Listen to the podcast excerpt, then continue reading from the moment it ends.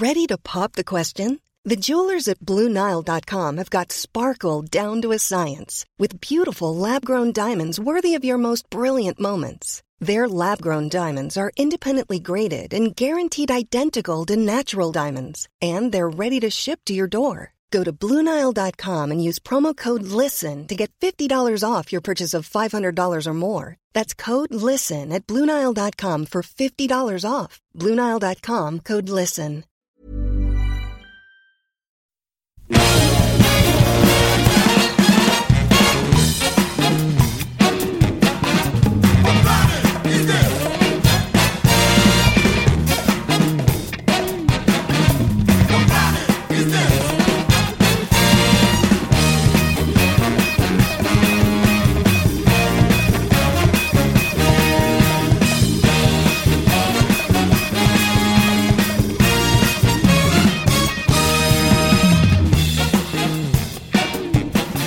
Et bonsoir, bonsoir, voici Capture Mag, épisode 7.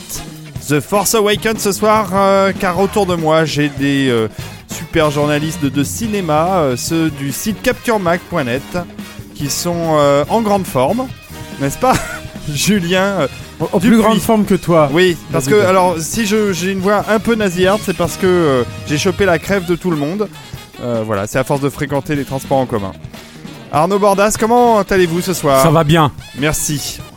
Euh, Stéphane Moisakis, comment allez-vous ce soir Très bien, et toi Eh ben, moi, moins bien, mais Voilà. merci.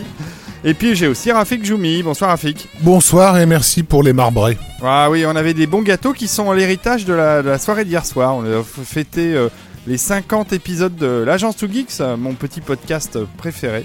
Petit podcast, mais enfin, euh, ne soyons, Podcast, soyons, euh, euh, comment dire. Soyons, soyons pas modestes, faussement Voilà. modestes. Un podcast récompensé par un Golden Blog Award, Ah, exactement. euh, voilà. Merci de le rappeler. Oh. Pas dégueulasse. Ouais, bah, ouais. Non, c'était un grand plaisir. avec, Et euh, avec la soirée Atlantic City, la totale. Voilà, c'est ouais. ça. Et euh, on a fini euh, dans de, enfin, dans la drogue et la luxure. Ouais, Et euh, le gâteau, le marbré, ainsi que de- d'autres types de gâteaux, dont il reste des reliquats fort délicieux, et je crois que vous en profitez bien, les amis. Et puis euh, sinon, on va essayer de parler euh, cinéma ce soir, avec euh, des coups de cœur, avec des dossiers et avec des news. euh. D'ailleurs, on va, on va pas vraiment parler cinéma dans les dossiers. On va parler séries télé et jeux vidéo. Ah, exactement. Oui, c'est une- c'est un peu une nouveauté pour, pour ce soir. Ouais, Euh, c'est- l'actualité qui veut ça. C'est l'actualité qui veut ça, exactement. Mais moi, euh, bah, j'ai pas grand chose comme actualité, euh, euh, mis à part le fait que, comme d'habitude, il y a une au max en décembre, euh, Ah. les amis. Hein, j'ai encore une au max à vous vendre. Euh, je vais la faire euh, courte et rapide. C'est euh, Julien, je pense que tu connais la série Sword Art Online, euh, qui est une série d'animation japonaise. Et bien, pour la première fois, nous allons faire un arc complet au Max Linder pendant euh, la nuit du 13 décembre. Donc, euh, comme d'habitude, Facebook slash nuit au pluriel M-A-X, nuit max. Et puis, vous verrez toutes les infos pour prendre vos places pour la nuit Sword Art Online. Et puis, euh, un peu plus tard, euh, en courant décembre, pour ceux qui ont des enfants, on fait une petite soirée le 26 à 19h pour les enfants où on va revoir la, la Reine des Neiges. Quel bonheur Oui, mais attention Qui de, Pas pour les enfants qui ne l'ont pas vu. Moi, je serai déguisé en Reine des Neiges. Ah, alors Ah. c'est bien. Oh, et yeah. euh, et, euh, C'est pour ça que tu perds du poids en fait. c'est- Est-ce que tu vas tortiller du cul un peu comme elle là, Voilà, et non seulement je vais tortiller, mais en plus je vais chanter, puisque ça sera une version karaoké que nous passerons au Max Linder. Donc, En français? En, en- malheureusement en français, bah, c'est normal, on s'adresse aux enfants, donc on n'a pas fait l'anglais. C'est pour savoir. hein. Et, euh, et non, mais ce qui est rigolo, c'est que nous venons de faire euh, la nuit Jurassic Park au Max Linder, euh, la nuit au Max euh, consacrée à Jurassic Park, et on a, on s'est entraîné, on a passé une des chansons en karaoké. Il y avait 500 et quelques personnes, et euh, revoir la Reine des Neiges avec 500 personnes qui buglent dans la salle, euh, la chanson, c'était assez drôle. Enfin, ça, il y avait une bonne ambiance. Bref, voilà, c'est tout ce que j'ai comme annonce pour les nuits au max et les soirées au max de décembre. De toute façon, euh, je vous reparlerai de celles de janvier et de février euh, au prochain épisode. En janvier ou février. Voilà. Ouais. Bon, ça, euh, enfin, très rapidement, je peux vous dire que ça sera Rocky euh, en janvier et que ça va être, euh, ça va être la fête. Hein, Arnaud? Tout à fait. Tout à fait. Bah, sélection. Nous ne sommes pas d'accord sur la sélection des films de. Ah oui, attends, c'était quoi ta sélection? Vas-y, vas-y. On, on fait le, on fait Rocky Rocky, 1, 1. Rocky 4. Non, non. Rocky 1, Rocky 3, Rocky 4. Voilà. Deux fois Rocky 4. Oh, deux fois Rocky Une 4. Voilà. la bien la- en version russe après. C'est moche. Voilà. C'est moche que tu fais. C'est moche. Je sais. Euh, Rocky, Rocky 4 à 4h du matin, ça va. Ça, Ça va, ça va réveiller. ça va réveiller. avec la musique de Vinci Nicola, qui a aussi composé le Transformer, l'animé de, de l'époque. Ouais, quelque chose de. de Tu t'en souviens, Rafik étonnant. Oui, Rafik. T'es fan de Vince Nicolas à l'époque? Moi, j'ai, moi, j'ai toujours J'aurais- adoré. une soirée Rocky, j'aurais commencé par les. le- J'aurais fait Le dernier, en fait. le On 6. commence par Rocky 5, le meilleur. tu vois. Ah oui. ouais. Ensuite Rocky Ouais, 4 c'est- pour vraiment rentrer dans le, dans le vif du sujet. Et puis pour les clodos du matin, éventuellement on passe le premier. Euh, avant C'est qu'on comme sur M6, quoi. Tu, pas, tu passes les, Les, les plus récents ouais. d'abord. les ouais. plus récents d'abord. Ouais, j'ai vu l'autre fois, ils ont passé Retour vers le futur euh, 3 et après Retour vers le futur 2. Alors, c'était Et pas. le 1, tu te le mets au cul, quoi. Voilà, c'est ça. Ça, c'est habituel, ça fait 20 ans qu'ils font ça. Non, non. Ouais, non, mais c'est étonnant quand même. C'est pas comme ça, c'est pas comme ça qu'ils avaient diffusé Camelot d'ailleurs. C'est possible. Bon, on va pas s'étendre sur les annonces. Vous avez d'autres annonces news, euh, les les annonces news. Non, on passe Non, direct les aux news. On Non, passe aux news. news. Allez, bon bah news. alors passons aux news.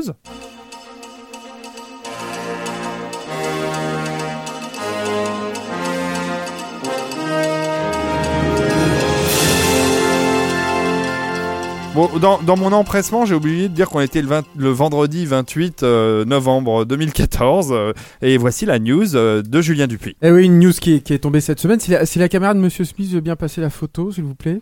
Parce que alors, euh, euh, alors, je, je dois dire que d'habitude moi je fais des news euh, ou alors sur les, les monstres géants japonais ou alors des news euh, anxiogènes. Donc il y a pas de monstres géants, donc ça va être encore une news anxiogène. Et Ah, J'aurais dû te passer le, le, le jingle. Ah oui, oui, c'est ça. C'est-à-dire que tu me, tu me, tu, tu viens avec une petite fanfare sautillante comme ça. Et il faudrait attends, T'as pas la de- Dadjo for String Si, si, je, je refais ça, c'est parti. Bon, déjà, c'est un peu plus dans le temps. Et donc, on voit la photo, euh, la, la- la photo du délit qui est en très mauvaise qualité. Je vais vous expliquer pourquoi. Et en fait, cette photo, alors pour ceux, parce que je oui, ne la vois bien pas. sûr. Alors pour ceux qui qui, euh, qui ne font que écouter le, le podcast, alors euh, c'est c'est une photo en fait dans un dans une espèce de hangar. Et en fait, c'est un studio, c'est le sous-sol même d'un studio. Et c'est un, tas de moules euh, qui est en train d'être détruit pour être envoyé à Ben Ordure. Et en fait, Un tas de moules? Ouais, Ah, des- des moules, euh, des non, moules, parce que moi je voyais des moules de bouchons. Non, non, non, des moules en, en plâtre, etc. Et en fait, c'est le studio de Rick Baker, et Rick Baker qui a détruit euh, une grosse partie comme ça de ces moules. Mais c'est terrible. Euh, et bah oui, en fait, ce qui, ce qui se passe, c'est que Rick Baker avait un studio absolument gigantesque et magnifique qu'il avait décoré pendant des années à, à Los Angeles, euh, qui était adapté au, projet qu'il avait surtout dans les années 90. euh, alors, euh, par exemple, il y avait euh, La planète des singes ou Le Grinch. euh, Ça, c'est plus 2000 Ouais, d'ailleurs. ouais, ou vrai. Gremlins 2. Et euh, bah, le, le, le, le métier est en train de disparaître. Il y a de moins en moins de tournages déjà de toute façon aux États-Unis. Et puis on- il y a de moins en moins de films qui font appel au, au maquillage prosthétique. On le voit très bien dans Les Hobbits. hein. Il, y a, il y a beaucoup moins de maquillage prosthétique que dans, la, la- la- dans Le Seigneur des Anneaux. Et, euh, et Rick Baker avait lancé un appel. euh, ça fait plusieurs euh, années, plusieurs mois. On avait passé une interview de lui d'ailleurs dans Capture Mag au tout début de l'ouverture du site, où déjà il lançait un appel en disant bah voilà j'ai plus de boulot. À l'époque, il, il travaillait sur Maléfique. Et depuis, il n'a pas fait euh, de, il n'a pas eu d'autres euh, projets d'ailleurs. Et il lançait un appel en disant, bah voilà, j'ai, ce, ce studio immense qui me coûte une fortune à chauffer, à entretenir. Je vais pas pa- pouvoir le garder très très longtemps. Et puis bah la, fermeture est devenue euh, inévitable ces derniers mois. Et au mois d'octobre, il avait lancé un appel. Il y avait une espèce de petite tentative de lobbying comme ça qui avait été mise en place, y compris par IMDb, pour essayer de de trouver une place en fait à, tout ce que Rick Baker a pu construire dans dans, dans, dans sa carrière qui est absolument fabuleuse, puisque Rick Baker, pour les deux du fond qui suivent pas, c'est euh, probablement le maquilleur d'effets spéciaux le plus talentueux de l'histoire du cinéma. Bah oui. Euh, Il a quel âge, euh, le monsieur euh, je, Écoute, je voudrais pas te dire une connerie. Je, je pense qu'il est entre 50 et 60 balais, quoi. Et et et, et, euh, Je t'ai troublé. Oui, c'est vrai que tu m'as troublé. Et, et donc il a, il y a un, un grand musée du cinéma qui va ouvrir euh, à, à Los Angeles, qui va récupérer une partie euh, des, des biens de Rick Baker, mais ils peuvent pas euh, recueillir tout et tout prendre, et donc il a détruit euh, comme ça. Cette photo-là, en fait, a été postée par Rick Baker euh, la semaine dernière et qui sur Twitter, qu'il a retiré euh, très très vite quand il a vu le tollé que ça que ça a provoqué. Euh, c'est pour ça qu'elle est de mauvaise qualité. C'est la seule façon qu'on a de le voir euh, aujourd'hui.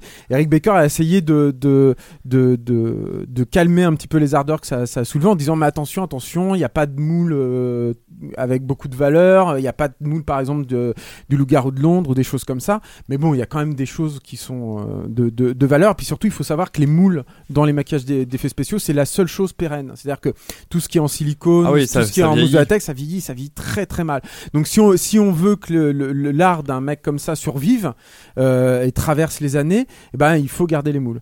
Et, euh, et là, on voit, vu la quantité de moules, il y a forcément des choses de valeur qui étaient, euh, étaient là-dedans.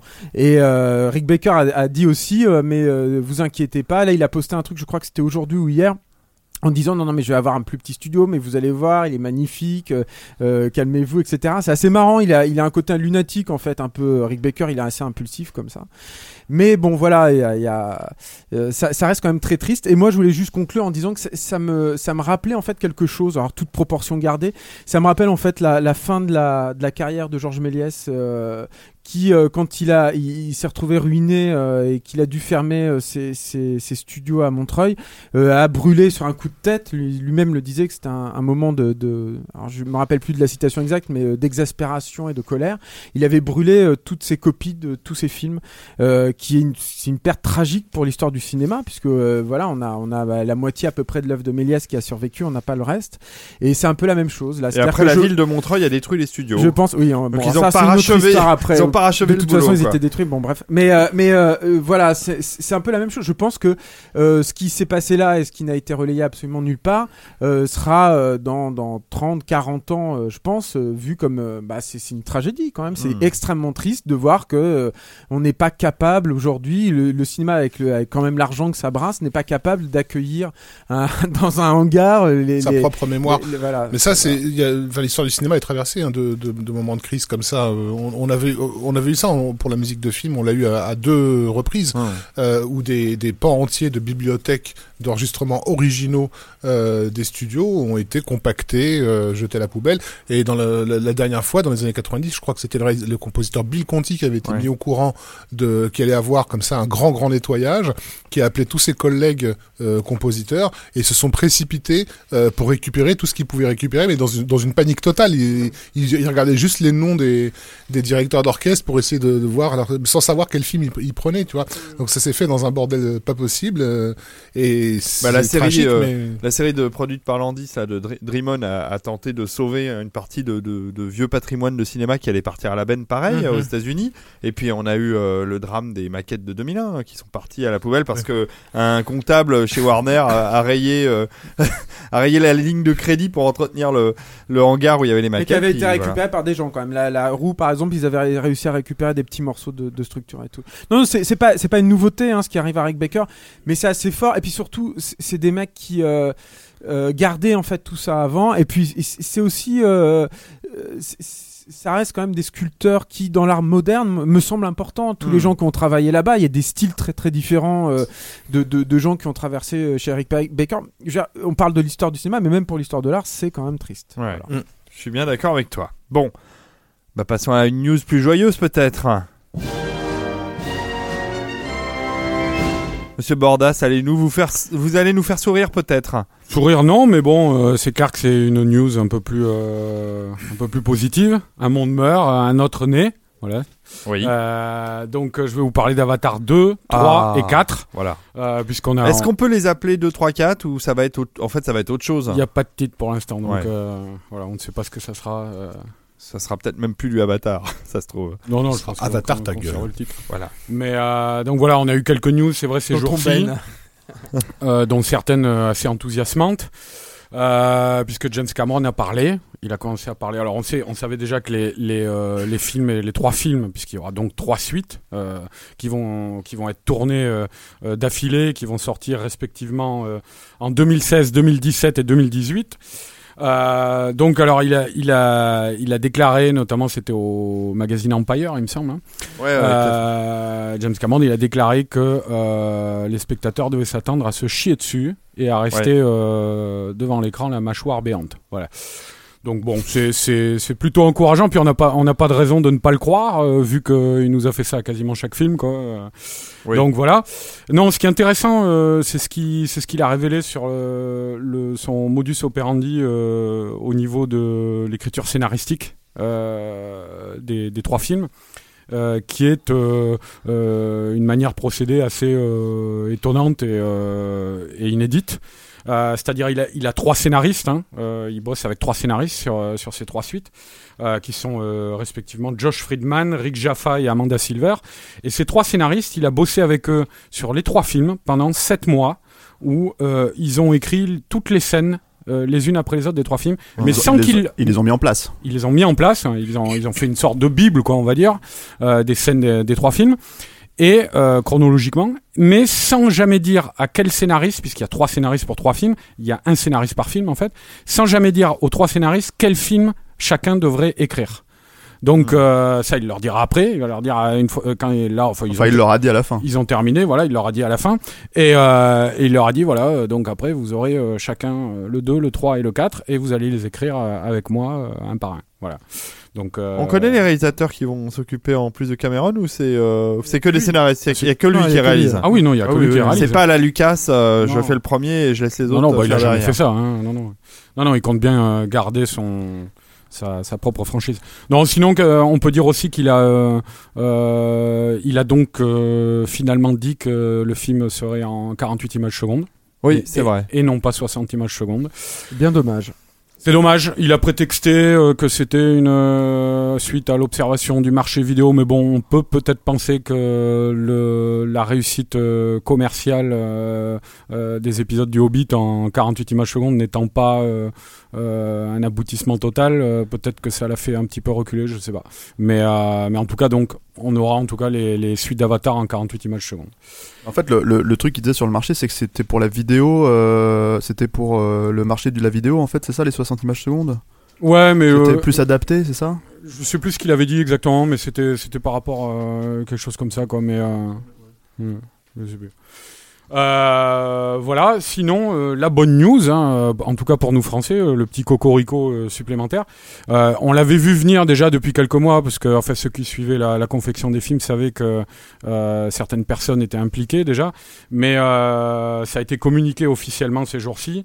Une, une petite boîte française qui s'appelle Solid Anime. Ouais. Euh, et qui est quand même une PME hein, à la base, hein, euh, et qui, est, qui est, ba- est basée à la fois en banlieue parisienne et à Angoulême, euh, va s'occuper des, des, des effets spéciaux visuels du film, enfin notamment à travers Une petite partie des effets spéciaux Oui, visuels oui, du film, parce que il y a dans ce genre de production, il y a, y a 50 boîtes en même temps, euh, dont Weta quand même qui restera la boîte Oui, principale, j'imagine. Non, mais c'est-à-dire en fait, euh, Cameron va surtout utiliser une solution euh, qu'ils ont créée qui s'appelle Solid Track. Ouais. Euh, donc, il, euh, a- il avait déjà utilisé des moyens similaires un petit peu sur le premier Avatar, mais là, c'est une euh, nouvelle technologie qui est développée pour, pour, euh, pour améliorer la, la vision du metteur en scène sur le plateau. Euh, ça combine en fait un suivi euh, temps réel de la caméra euh, afin de prévisualiser les effets spéciaux directement pendant la prise de vue. Voilà. Donc, euh, donc voilà, c'est un, un, un beau coup pour cette petite boîte. Hein. C'est un, un studio qui emploie actuellement 20 personnes euh, à peine. C'est un système qu'il avait déjà utilisé sur le premier, qui existe depuis. AI, mais qui est beaucoup plus léger en fait. Voilà, qui a été perfectionné, c'est ce que j'ai dit. ouais. Et donc c'est un petit studio euh, Solid Anime qui, qui emploie actuellement 20 personnes et qui a, qui a affiché un chiffre d'affaires d'un d'un million et, et demi d'euros l'année dernière, euh, C'est pas énorme, ouais. avec un taux de croissance de 30% par an. Ah, Ça, c'est mieux. Et euh, évidemment, euh, l'objectif, ils vont atteindre avec les suites d'Avatar dans les années à venir, une, une- ils prévoient une croissance de 50% par an. Donc c'est Ouais. ça, ça va être un, un joli coup pour leur boîte. Voilà. Tant Mais c'est vrai que le, le cofondateur de, de Solid Anime, Isaac Partouche, est déjà quelqu'un de bien implanté à Hollywood. Il a Mm. déjà bossé sur euh, pas mal de blockbusters euh, euh, comme Watchmen récemment ou les derniers Harry Potter. Et donc voilà. Donc Avatar 2, 3 et 4 bientôt sur les écrans. Formidable.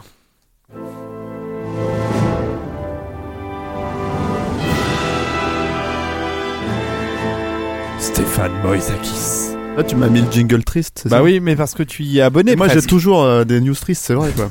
Et moi, c'est pas vraiment une news, en fait, c'est plutôt une déclaration. euh, D'amour. euh, non, une déclaration, euh, pas d'amour, mais de, de Ridley Scott, en fait, que Ridley Ah oui. Scott a fait cette semaine, voilà. Euh, parce qu'il s'est exprimé pour la première fois, en fait, sur le, le- la mort de son frère Tony. Donc en effet, c'est triste. Voilà. euh, et en fait, il a donné effectivement la raison du suicide de Tony Scott, euh, comme ça, au détour d'une interview euh, qui concernait bah, la sortie de son nouveau film, qui est, euh, je Le- sais pas c'est quoi le titre français, le- God and Exodus, c'est ça L'exode, ouais. Gods and Kings. Gods and Kings, voilà.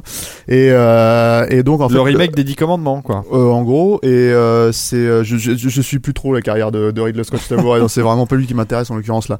Mais euh, mais pour tout dire, en fait, euh, bon, il, il se trouve que le film sera dé- euh, dédicacé, enfin est dédicacé à Tony Scott. Hmm. Pourquoi est-ce que ça a sauté Pourquoi est-ce que ça a sauté un film? Pourquoi est-ce que c'était pas celui de l'année dernière? Je ne sais pas. Voilà. Mais effectivement, en fait, il a confirmé que son frère. Ce enfin, celui-là la- meilleur. ah, bon, peut-être. Euh, mais en fait, effectivement, il a confirmé que son frère était mort d'une de- d'un d'un cancer, enfin, était atteint d'un cancer du cerveau et c'est pour ça qu'il s'est suicidé. C'était c'était euh, C'était irréversible. voilà. Et euh, C'était une rumeur qui, qui euh, enfin, c'est une rumeur en fait qui a été euh, euh, comment dire euh, démentie à l'époque de la mort de, de, de Tony Scott en fait le jour même. hein. C'est-à-dire c'est la famille qui a dit non non c'est pas du tout ça.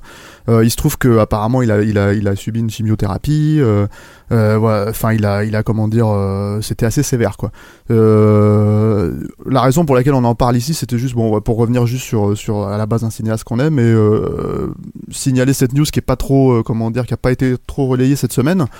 Euh, tout simplement pour euh, faire taire un peu les rumeurs aussi quoi c'est à dire qu'à l'époque on a parlé de dépression on a parlé de enfin il y en a même qui ont carrément évoqué le fait que comme sa carrière n'était pas aussi euh, comment dire appréciée que, que celle de, de son frère Ridley Scott Ouais, mais ça, c'était- dégueulasse, ça, c'était carrément. Ouais, C'était mais- les journalistes français qui avaient bien. Voilà, mais le, donc le, le, le truc c'est que voilà, c'est juste une manière de dire. C'est surtout que en fait c'est mal connaître le, le cinéma de Tony Scott, c'est mal connaître le bonhomme que de penser que le type va se foutre en l'air parce que des, des, des, des critiques français euh, n'aiment pas ce qu'il fait quoi.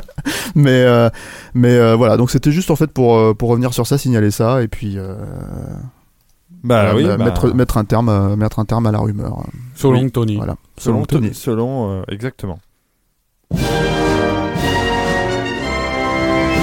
Alors Rafik, euh, pour, introduire, faire euh, pour introduire ta news, il, il faut absolument que je, que je mette un tout petit peu de musique. Alors je, je vais mettre Il ça. faut que tu lui amènes un, un café aussi, il dit sur le chat.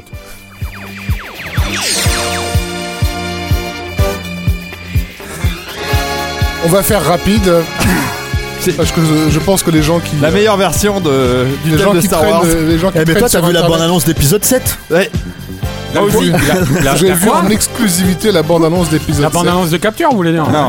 Formidable bande-annonce.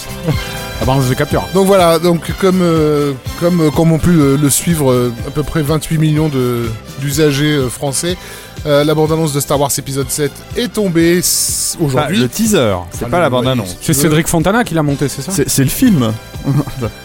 Et donc euh, j'imagine que les débats ont déjà été assez enfiévrés à droite à gauche, c'était de toute façon attendu. Euh, ce qui est peut-être intéressant, c'est euh, non pas de- d'essayer de décrypter cette bande-annonce vis-à-vis de l'univers Star Wars qu'elle est censée euh, euh, nous représenter, mais plutôt vis-à-vis de euh, de J.J. Abrams lui-même et la façon avec laquelle il va devoir se réapproprier euh, cette euh, franchise. Le premier plan de la bande-annonce, donc, qui nous montre une nouvelle fois un désert à la Tatooine. Euh, c'est presque regrettable de considérer que finalement Tatooine est devenue la seule planète dans la, C'est la plaque tournante. la plaque tournante de cette galaxie. Alors que c'est quand même qu'il y a un trou perdu, alors quoi. que c'était censé être voilà s'il y a un centre dans l'espace s'il y a un centre dans l'univers ma, ma- ma- ma planète en est le point le plus éloigné nous disait Luke Skywalker. Euh, voilà donc euh, c'est- la joie de- de- du développement de franchise et comment elle redéfinit ce qui avait été au départ envisagé. Mais le fait de faire apparaître donc euh, pour premier personnage un Stormtrooper noir Oh. euh, ce qui est certainement justifié C'est parce que c'est Black Friday, c'est ça non mais je pense bon c'est quelque chose qui est probablement justifié par le scénario c'est un personnage voilà Le fils de Lando. Calrissian. mais euh, l'arrière-petit-fils. au-delà, au en- encore une fois, si on le, si on le lit euh, sous l'angle Star Wars, évidemment, ça n'a pas vraiment de sens puisque grâce à notre ami George Lucas, on sait maintenant que ce sont tous, tous les Stormtroopers sont des clones de Boba Fett. euh, oui, on, bah on- oui, on a oui, tendance à l'oublier ça. Mais, euh, donc voilà, il s'agit forcément d'autre chose. Mais Non, le, mais depuis, ils ont recruté. le fait de jouer comme ça sur cette ambivalence de, de, de nous montrer des, personnages qui, à l'époque où le film est sorti, en tout cas le premier en 77, n'avaient précisément pas de couleur et pas vraiment d'identité, qui étaient censés être des anonymes, euh, et de nous révéler sous le, sous, le masque un black. Pour, pour un réalisateur américain aux- États-Unis, il y a, il y a une volonté de jouer une forme de, de, de, de provoque clin d'œil euh, en, faisant, en faisant euh, un plan, un plan comme ça et de, d'une certaine façon montrer que, que les années ont passé. Le plan suivant nous montre un petit robot qui roule euh, euh, dans le désert, j'imagine. Il de faut déjà vendre du jouet. l'ép- déjà C'est pas qu'il faut vendre hein. du jouet, c'est que le c'est le logo de la boîte de de de, de. Ah, Abrams, Bad Robot, euh, qui qui est qui est évoqué à travers ça, puisqu'on peut imaginer qu'effectivement son Bad Robot, il a grandi avec Star Wars, c'est que c'est quelque chose qui lui vient de l'univers Star Wars. excuse-moi de te couper, mais, mais euh, vous avez remarqué d'ailleurs que sur ce teaser, il n'y a aucun logo. Comment ça, c'est-à-dire Il n'y a aucun logo de ni de Disney évidemment, euh, ni de Lucasfilm, Mm. euh, ni de Bad Robot. Et je, je pense que c'est volontaire parce que sur un teaser, il y a en général les logos des, des boîtes de production qui sont derrière. Parce qu'à mon avis, il y a un très très gros débat, une très grosse négociation entre Bad Robot et euh, Disney pour savoir s'il y aura. Je pense pas qu'il y aura le logo Disney parce que quand on voit les Marvel, il n'y a pas de logo de Disney avant le démarrage des films Marvel. Ça démarre sur- directement sur le logo Marvel. Ça démarrera probablement sur le logo Lucasfilm. Les accords entre Lucasfilm et puis Marvel sont pas les mêmes, hein, David. Non, non, p- probablement, mais, mais euh, je pense qu'il n'y aura pas de logo euh, euh, Disney avant le logo Lucasfilm. Par contre, y aura-t-il un logo Bad Robot? Ça, à mon avis, ça se négocie ferme en ce moment. Enfin voilà, euh, à partir Voilà. euh, reprend. Donc, je vais pas m'attarder sur ce qui suit, euh, à savoir le, le, le sabre laser euh, en forme d'épée médiévale ou euh, pardon ou le ou le plan tournant sur sur le faucon euh, millénaire qui d'ailleurs qui reprend en fait un plan qui était déjà dans le dans le retour du Jedi si je m'abuse. Euh, en fait voilà, c'est moi ce qui m'intéressait c'était vraiment ces, ces plans d'ouverture.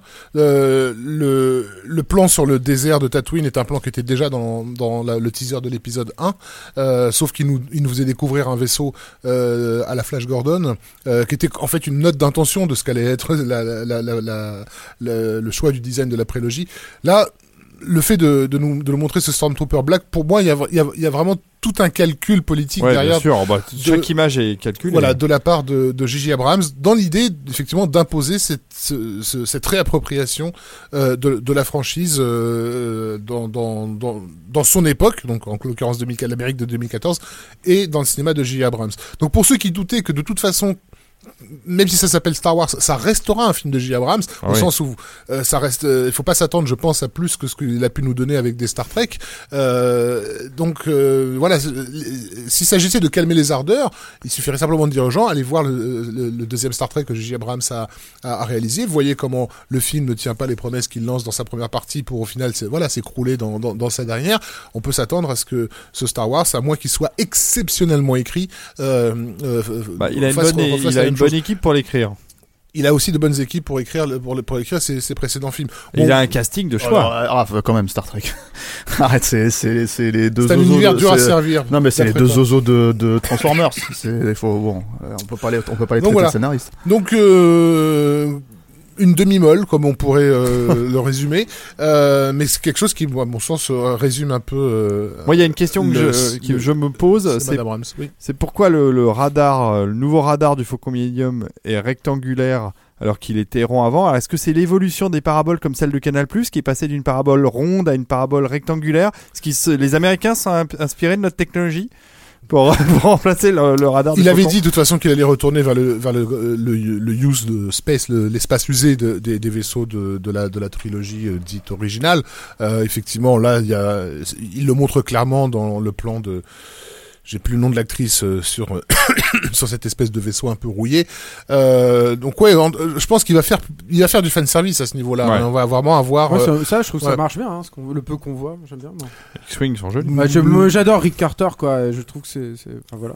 Reste le problème maintenant, encore une fois, de la, de la mise en image de cet univers-là, et, et ça restera encore une fois du, du J.J. Abrams. Ça aura beau être en scope, ça sera encore ces, ces fameux, euh, ces fameux travelling penchés, euh, cir- circulaires, enfin semi-circulaires, et, euh, et, et son, son goût immodéré pour, euh, pour des, des, des focales un petit peu trop courtes à, à, mon goût, en tout cas pour servir un univers comme ça. Voilà. Mais on aura encore un score de John Williams. Vous vous repassez, euh, amusez-vous à vous repasser le, le plan caméra à l'épaule qui suit euh, le site. euh, J'imagine que c'est un site euh, dans la forêt de Do. Euh, voilà, ce plan est, est vraiment pas beau. C'est Hmm. c'est un plan YouTube, quoi. Donc il faudra aussi s'attendre. Mais d'ailleurs, ce c'est assez marrant parce qu'il tourne en pellicule. Ah et bon en fait, euh, apparemment, Ah il, oui, c'est, toujours, un truc- hein. voilà. Et, Ah, et ça, le truc, c'est que c'est incroyable parce que moi, bon, j'ai vu que la bande qu'une fois parce que voilà. Et en fait, euh, t'as l'impression de voir un film qui est shooté en numérique, quoi. C'est-à-dire en pellicule numérique, enfin pas en pellicule, en, je veux dire en digital, quoi. Hmm. Mais euh, et euh, c'est, je trouve ça assez impressionnant d'en être arrivé là en termes esthétiques euh, Ouais. aujourd'hui, quoi. Mais euh, surtout quand, quand, ils prônent ça, ils prônent la pellicule à la base. hein. Ouais, ouais, ouais. Mais alors, est-ce qu'il tourne en 3D pour le Star Wars On sait? Non, non, non, Non. non, bah non, comme il tourne en 3D. pellicule, il s'est post-produit entièrement. Mais il y aura de la 3D. Ah bah maintenant, oui, sur un truc comme ça, c'est Il contractuel. y aura de l'IMAX. Il y aura tout ce qu'on veut. bien sûr, Oui, mais bon, ça c'est- ouais. c'est du faux. hein, ouais. Donc voilà.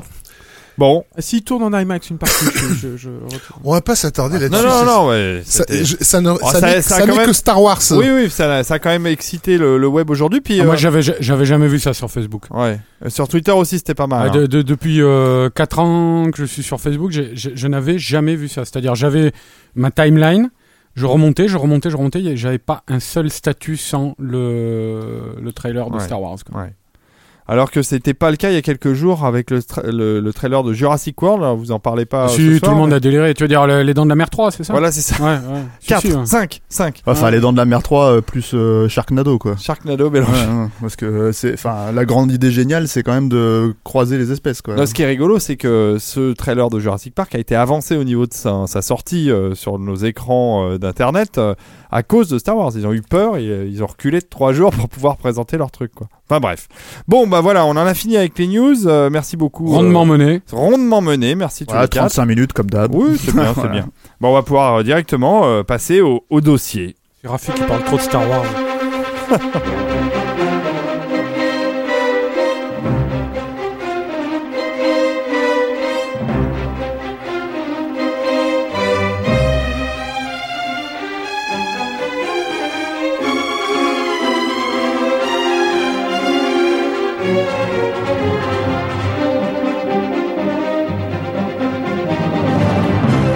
Les dossiers de Capture Mag.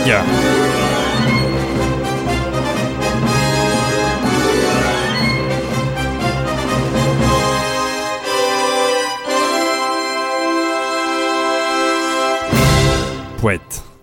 On commence par qui Par quoi, mes Par, chers euh, amis pour le premier dossier, donc va être un dossier consacré à une série absolument indispensable Ah, qui a totalement changé notre façon de voir euh, les séries télé. Je parle bien sûr de Eh ben, la série de HBO, la je- série bah, de je vais vous mettre un peu de musique la alors. série de HBO Sex and the City.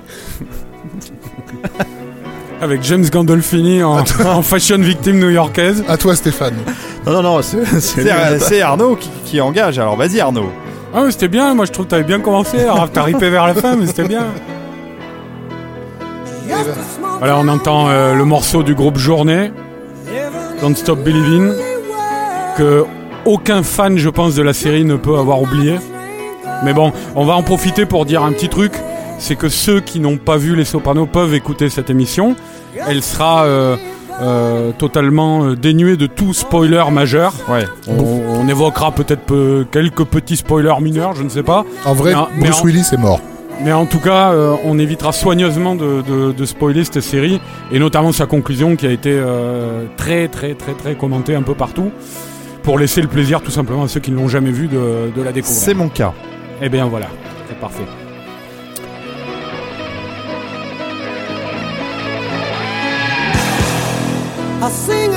Donc, On va, je vais baisser la musique, mais c'est vrai que c'est sympa. hein. C'est un chouette morceau de Journey ah, c'est, puis c'est formidable dans, dans- dans la série. quoi. dans la série. D'accord. Euh, donc, euh, on a fait ce dossier, on a voulu faire ce dossier, euh, d'abord pour une raison qui, qui- pour coller à l'actu.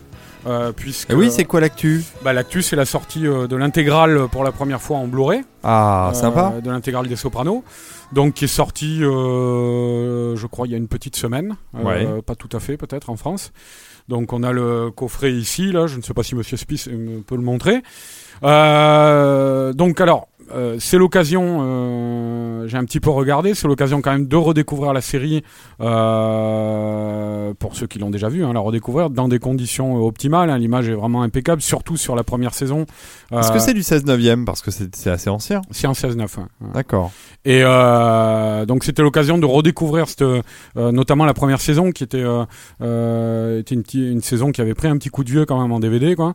Donc voilà, le seul petit point noir, c'est les bonus. Euh, Parce que euh, on se retrouve avec un disque de bonus euh, entier en moins en France, sauf si on va chercher l'édition spéciale de la Fnac. Voilà. D'accord. Donc, donc voilà, il faut le savoir, hein, c'est tout, quoi, parce que Bah, sinon, si vous achetez ce coffret-là, euh, dans- enfin en tout cas dans un endroit euh, autre que la Fnac, euh, vous aurez droit exactement au même bonus qui se trouve euh, sur le coffret, l'intégrale DVD. C'est étonnant ces deals parce que ce genre de deal parce qu'en fait ils, ils en parlent jamais en fait. Alors, C'est jamais non, mis en avant. C'est vrai que c'est, c'est, moi je l'ai vu spécifié nulle part. J'ai cherché un peu sur internet Ouais. et j'ai trouvé parce que comme j'ai regardé les bonus et j'ai vu effectivement que c'était que les bonus, euh, alors que sur les, les, les nouveaux bonus, il y avait notamment un copieux making of, il paraît, qui revenait sur toute la saga, qui était passionnant. Il y avait des scènes coupées qui ne sont pas dans le, le- le- euh, ce coffret-là. Donc euh, c'est vrai que j'ai cherché euh, partout et j'ai fini par trouver au fond d'un forum, d'un topic dans un forum, quelqu'un qui disait ah oui mais à la Fnac ça y est. Donc à Ouais. vérifier parce que moi je ne l'ai pas Ouais. vérifié de moi-même, mais apparemment c'est à la Fnac. Le truc, c'est que c'est un truc, en fait, c'est un peu comme ce que les Américains font avec Best Buy et tout ça, mais en fait, sur tous les sites, c'est, en général, c'est prévu. Il y a un disque, un troisième disque sur telle édition, etc., etc. Tout, tout ça, c'est toujours dit, en fait. Aux États-Unis petit- et ici, c'est, c'est bizarre. en fait. J'ai un petit souci parce que je regarde sur le site de la Fnac en, en même temps et donc euh, il est dit que bah, y a le coffret intégral euh, Blu-ray qui est là, qui est à côté de nous, euh, que je vois sur la Fnac qui est de 90 euros, hein, 89,99 euros. Euh, mais par contre, c'est pas une édition spéciale Fnac. L'édition spéciale Fnac, le coffret intégral des 6 saisons, inclut un DVD de 3 heures en plus de, de bonus inédits. C'est donc de ça dont tu parles. Hmm. C'est qu'une édition DVD. Ce n'est pas l'édition Blu-ray. Ah bon, Voilà. D'accord. Bon. Donc, si vous voulez ces bonus, il faut, faut vous payer l'édition DVD et si vous voulez les Blu-ray, vous l'achetez à part à 90 euros. Ah c'est ouais. un peu dommage. Hein. C'est- Ouais. c'est- c'est- c'est- je me trompe peut-être, mais c'est ce Alors, que j'ai c'est cru vrai que comprendre le- sur le site de la Fnac. Quand on avait annoncé le prix du coffret français qui était euh, vraiment bien, bien bas par rapport au prix du coffret américain, euh, tout le monde avait euh, sauté de joie, mais euh, ceci explique peut-être cela aussi. Ouais. Voilà. Voilà, voilà. Donc ça, c'était pour le petit test hein, sur le, le- le- l'objet qui euh, l'objet de l'actu qui motivait ce dossier. Mais donc, on va parler maintenant de la série. De la série en elle-même. de la série en elle-même. Euh, donc euh, Les Sopranos, donc série euh, qui a été créée et diffusée pour la première fois sur la chaîne américaine HBO en 1999. Euh, c'est surtout, on, va le dire d'entrée, une série créée par David Chase. C'est lui le, showrunner, le créateur, vraiment l'initiateur de cette série. David Chase qui s'appelle en fait euh, David de Cesare en version originale. Je le précise parce que c'est quand même important. Ça, ça- Ça a une consonance italienne. c'est quelqu'un qui a des origines euh, italiennes, euh, qui est donc un, un pur italo-américain du New Jersey. Euh, et je précise aussi New Jersey parce que ça a son importance puisque c'est le, le, le théâtre de l'intrigue des Sopranos.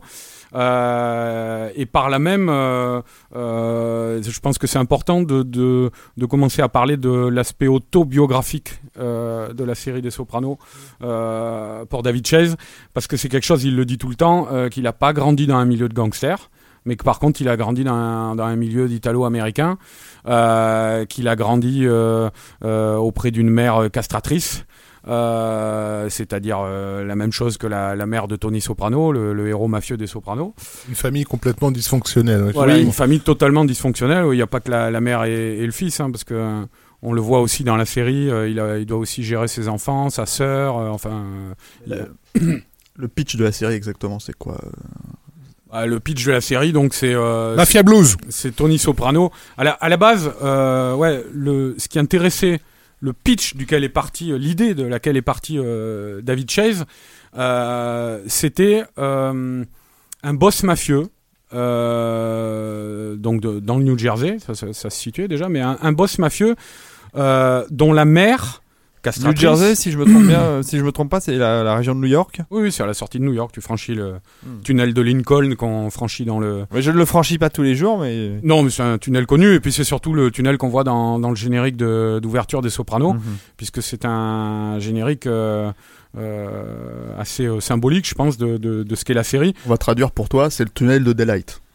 D'accord. Voilà. Ah, voilà une Voilà. référence que je peux Ouais, comprendre. bon, on le voit dans, dans Men in Black aussi, je crois, il me semble. C'est Oui, le tunnel dans lequel ils utilisent la, La voiture la euh, en, en roulant au plafond. C'est pas compliqué, c'est le tunnel qui relie New York au New Jersey. Et, euh, et donc, euh, quand il fait ce générique, euh, Da- David Chase, il y a une vraie volonté de montrer que le personnage quitte New York, qui est euh, le lieu, euh, euh, le, le- le théâtre de, en général, beaucoup de séries télé euh, comme ça, euh, notamment une série télé euh, de thr- thr- thriller criminel, on va dire, et qui, qui quitte donc New York et qui va vers le New Jersey. Là, on voit passer les artères de sa ville, euh, les cafés, les pizzerias, euh, les petites bourgades Les terrains vagues aussi. Alors, je suis en les train de- terrains vagues. On Voilà, entend le, le générique euh, actuellement. Voilà. Donc ouais. je suis en train de regarder ce dont vous me parlez et on voit dans le générique les tours Peux me tutoyer, jumelles. David. On, on voit dans le générique, oui. Arnaud, je te tutoie.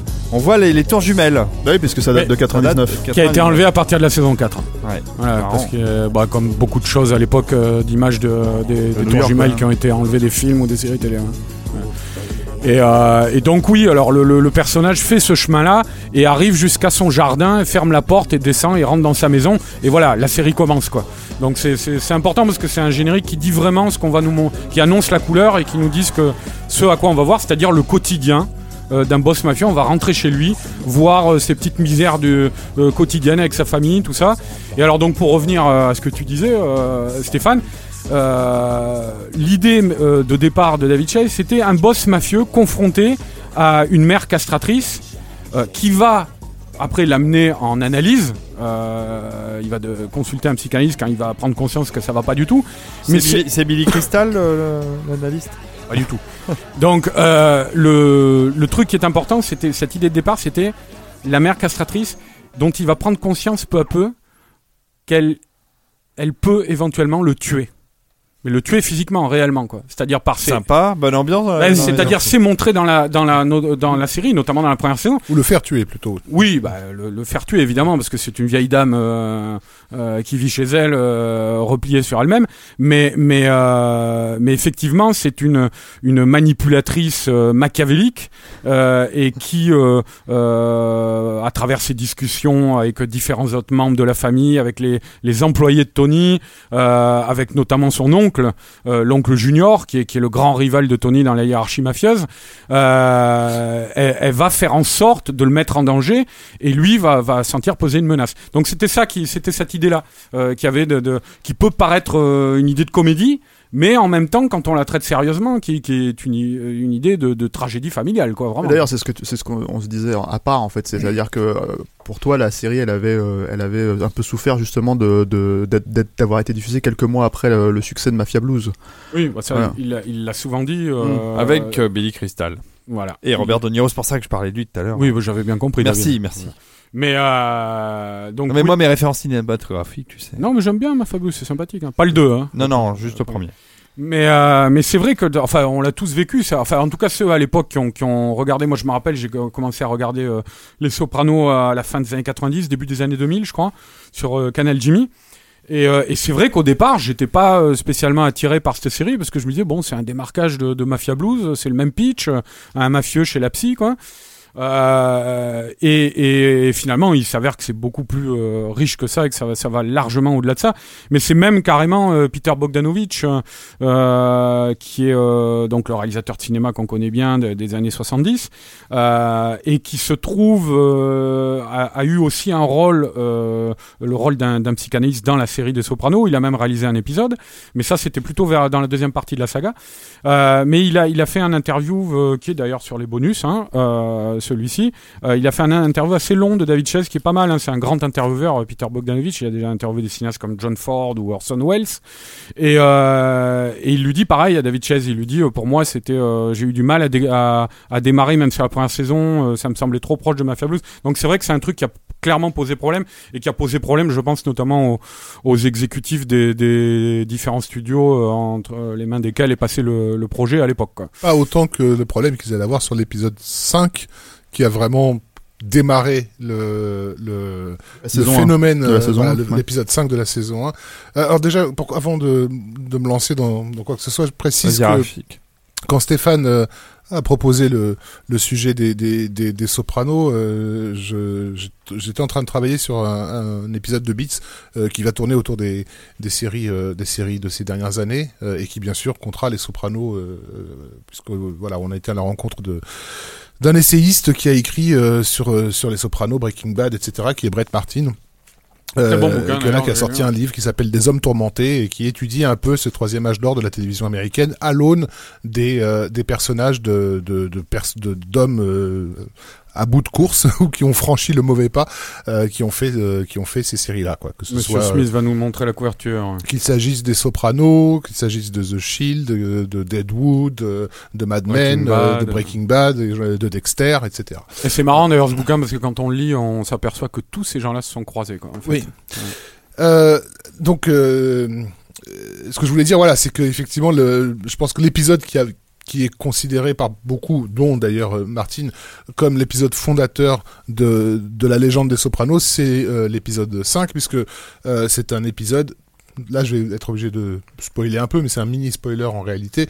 C'est un épisode dans lequel Tony Soprano commet un meurtre à l'écran qui est pratiquement meurtre de sang-froid euh, et qui est même difficilement justifiable. Il croit avoir reconnu euh, un mouchard euh, alors qu'il était en train de- de- d'emmener sa fille s'inscrire dans des collèges du New Jersey. Dans- ils sont à la recherche d'un collège pour sa fille et sur sa route il croise quelqu'un dont il est convaincu que c'est un mouchard et il laisse sa fille de côté et il va étrangler ce gars qui ne lui a rien Formidable, fait, qui ne présente aucun danger. Euh, et lorsque lorsque Chase a, a, a proposé ce- cet épisode, euh, là effectivement les producteurs ont tremblé parce que pour eux il était évident que la série commençait à bien démarrer, commençait à faire un bon buzz, qu'ils allaient perdre tout leur public et que, que l'Amérique entière allait leur tourner le dos parce que aucun Américain n'accepterait de s'identifier plus avant à un personnage qui commet un meurtre euh, euh, de, de, de sang-froid et aussi aussi calculé. Euh, sans compter le fait que la scène est particulièrement difficile à regarder puisque elle est pas en temps réel mais presque. je crois que c'est la conclusion. de- je crois, je crois qu'à la fin, on voit Tony se relever. Oui. euh, générique, quoi. Euh, Et en réalité, c'est l'acte fondateur pour beaucoup de euh, c'est ce qu'on va appeler cette, ce troisième âge d'or de la série télé puisque tout d'un coup il va se passer exactement l'inverse le public va se retrouver happé dans, dans, dans l'intimité de ce personnage euh, un public dont on imaginait qu'il qu'il ne pouvait accepter de s'identifier à un meurtrier que euh, sur une durée limitée, c'est-à-dire sur celle d'un film par exemple, ou alors éventuellement dans la littérature, mais pas à la télévision, pas dans un cadre familial en fait. Et, et le fait que le public d'HBO va acclamer en fait ce- cet épisode et, et vouloir en savoir plus sur ce Tony Soprano et sa famille, euh, va, va commencer à se répercuter sur des autres, sur les autres séries et sur tous les, toutes les barrières euh, morales qui avaient été euh, installées dans la série américaine de, de l'époque vont, vont, vont commencer à sauter à partir de cet épisode-là. Hmm. Bah c'est après euh, dans, t'auras dans The Shield par exemple, il termine le premier épisode en, tuant un collègue, tuant un flic, euh, voilà, tout ça. Et c'est- ça c'est, je crois que c'est le, l'épisode préféré de David Chase, euh, l'épisode 5, ou en tout cas un des épisodes préférés, parce qu'il expliquait que euh, il avait essayé de développer ça avec les Sopranos, euh, de, de faire, de concevoir chaque épisode comme un petit film. Euh, parce que par exemple, quand il parlait en l'occurrence de ce cinquième épisode, il disait c'est en gros c'est un, un, un épisode euh, qui tient tout seul. Euh, puisque c'est l'épisode où il commence, il emmène sa fille à la fac, ils ont un long chemin à faire, hein, ils partent à l'extérieur du New Jersey, je sais plus où c'était, euh, il, et il part uniquement avec elle, au début c'est un petit voyage, un moment d'intimité, de, complicité entre un père et sa fille, voilà, et, euh, et effectivement ça va virer au cauchemar, quoi. et l'épisode se termine avec le, le, le meurtre du gars, et l'épisode d'après on est de retour euh, dans la famille, dans le New. Jersey, dans la villa. Pardon, enfin, encore une fois, je vais pas non plus trop spoiler, mais l'épisode se termine par. euh, Oh, mais par- le personnage n'est pas du tout important. par un dialogue entre, entre, entre Tony et sa fille, où la fille ne sait pas ce qu'il vient de commettre, et se contente juste de lui dire euh, I love, I love you dad, et lui lui répondre I love you, et il y a que toi, spectateur, qui est témoin de ce qui, de ce qui se cache Mm. derrière ce I love you, quoi. Bah, c'est ouais, enfin après c'est vrai que c'est le, le, le propre de tous les personnages des Sopranos et c'est ça qui est, qui est hallucinant dans cette série, c'est que ce, ce sont tous, il y en a pas un pour euh, sauver l'autre, tous des menteurs qui se mentent effrontément les uns les autres. Et euh, je veux dire même s'il y a des personnages peut-être un peu plus positifs, Carmela Soprano, euh, c'est vrai que c'est Elle essaye. c'est c'est un personnage qui essaye de s'en sortir, mais euh, on voit qu'au bout du compte, euh, elle, elle ment elle aussi à tout le monde et elle, surtout elle Et se surtout, ment à elle-même oui. euh, sur les agissements de son de son mari quoi. Voilà. Euh, Alors moi, excuse-moi, mais moi qui n'ai jamais été un grand fan de, de, de séries sur les mafieux, j'ai l'impression que les Sopranos, ça va vachement au-delà de ça. À quel niveau Bah, au niveau Ah, de scénario. euh, Bah, comme l'a dit. Arnaud, euh, c'est déjà c'est déjà une série qui est chargée ras la moelle de- d'autobiographie. Euh, en fait, peut-être que ça vaut le coup de présenter un petit peu euh, David Chase. Ouais.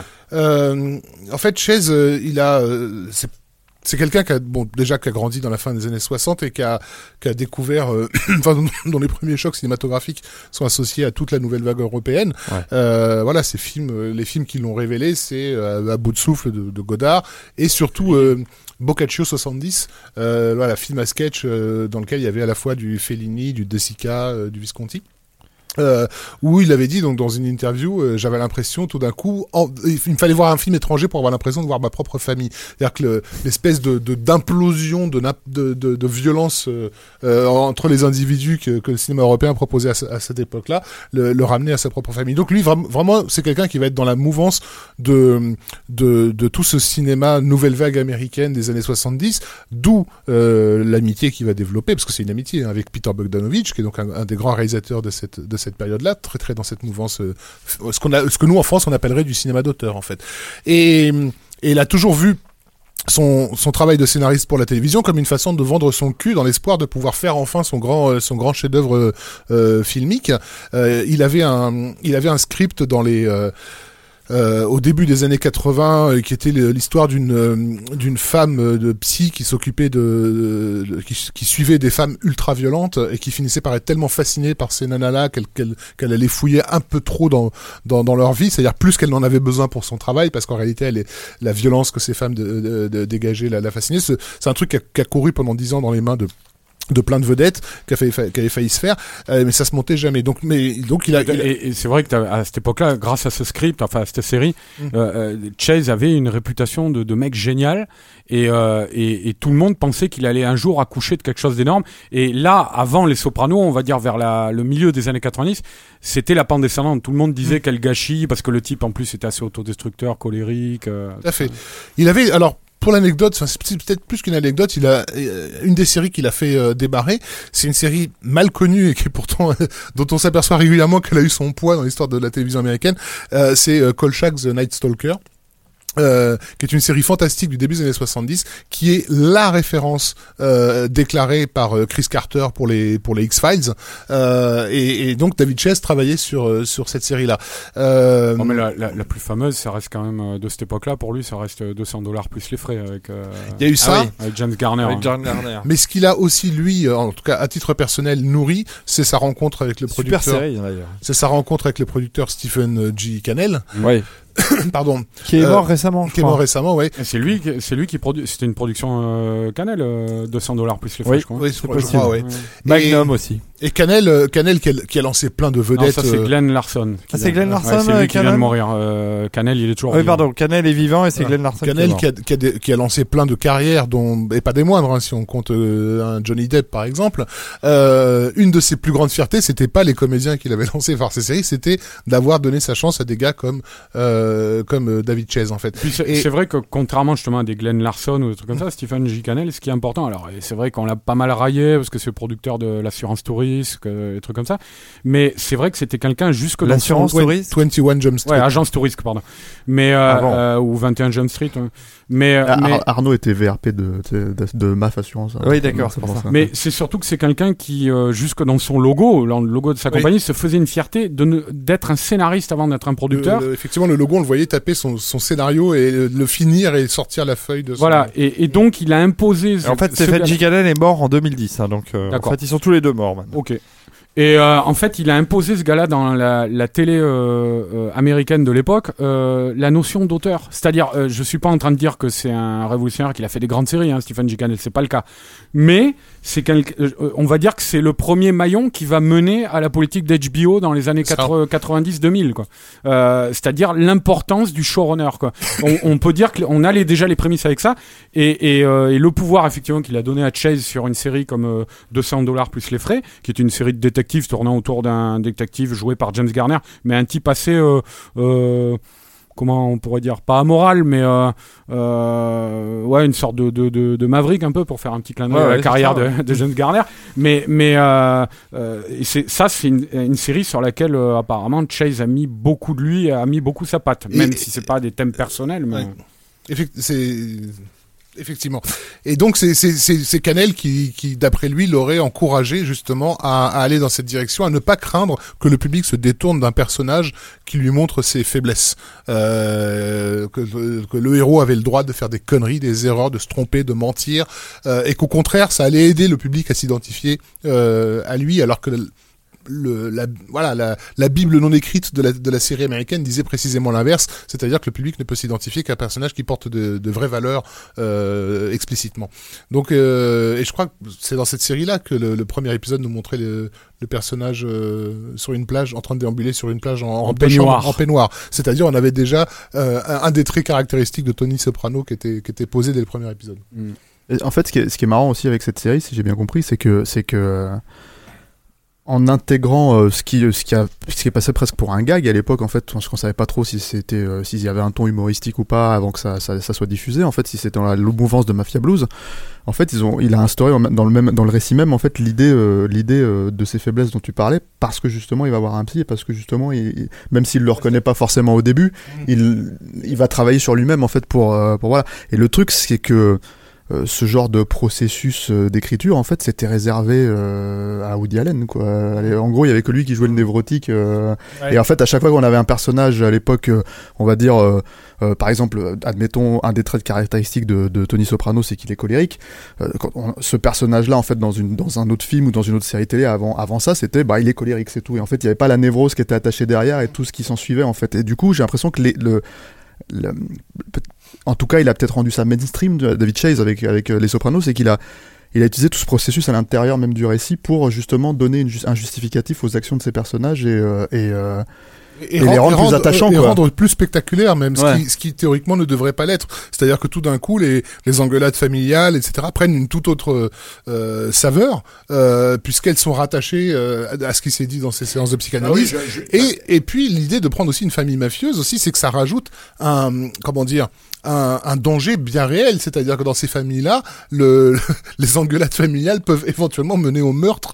Euh, ça crée ma- malgré tout un suspense constant. Euh, je pense que si ça avait été une famille de simples ouvriers, par exemple, on se serait pas autant accroché. À... Non, mais ce qui est C'est intéressant, ça c'est aussi le fonctionnement, non C'est que ça, ça, ça augmente tous les enjeux. Mm. C'est les, les gens rentrent ça finalement les dans un. Enfin, moi, je, je connais pas les Sopranos, mais je sais que dans The Wire, c'est ça, c'est que tu tu tu t'identifies forcément aux personnages, même s'ils sont amoureux et tout, parce que finalement, ils arrivent à te les ramener à des choses extrêmement quotidiennes. Seulement, ils vivent dans un contexte qui exacerbe absolument et, et qui augmente tous les enjeux de leur de quotidien. Quoi.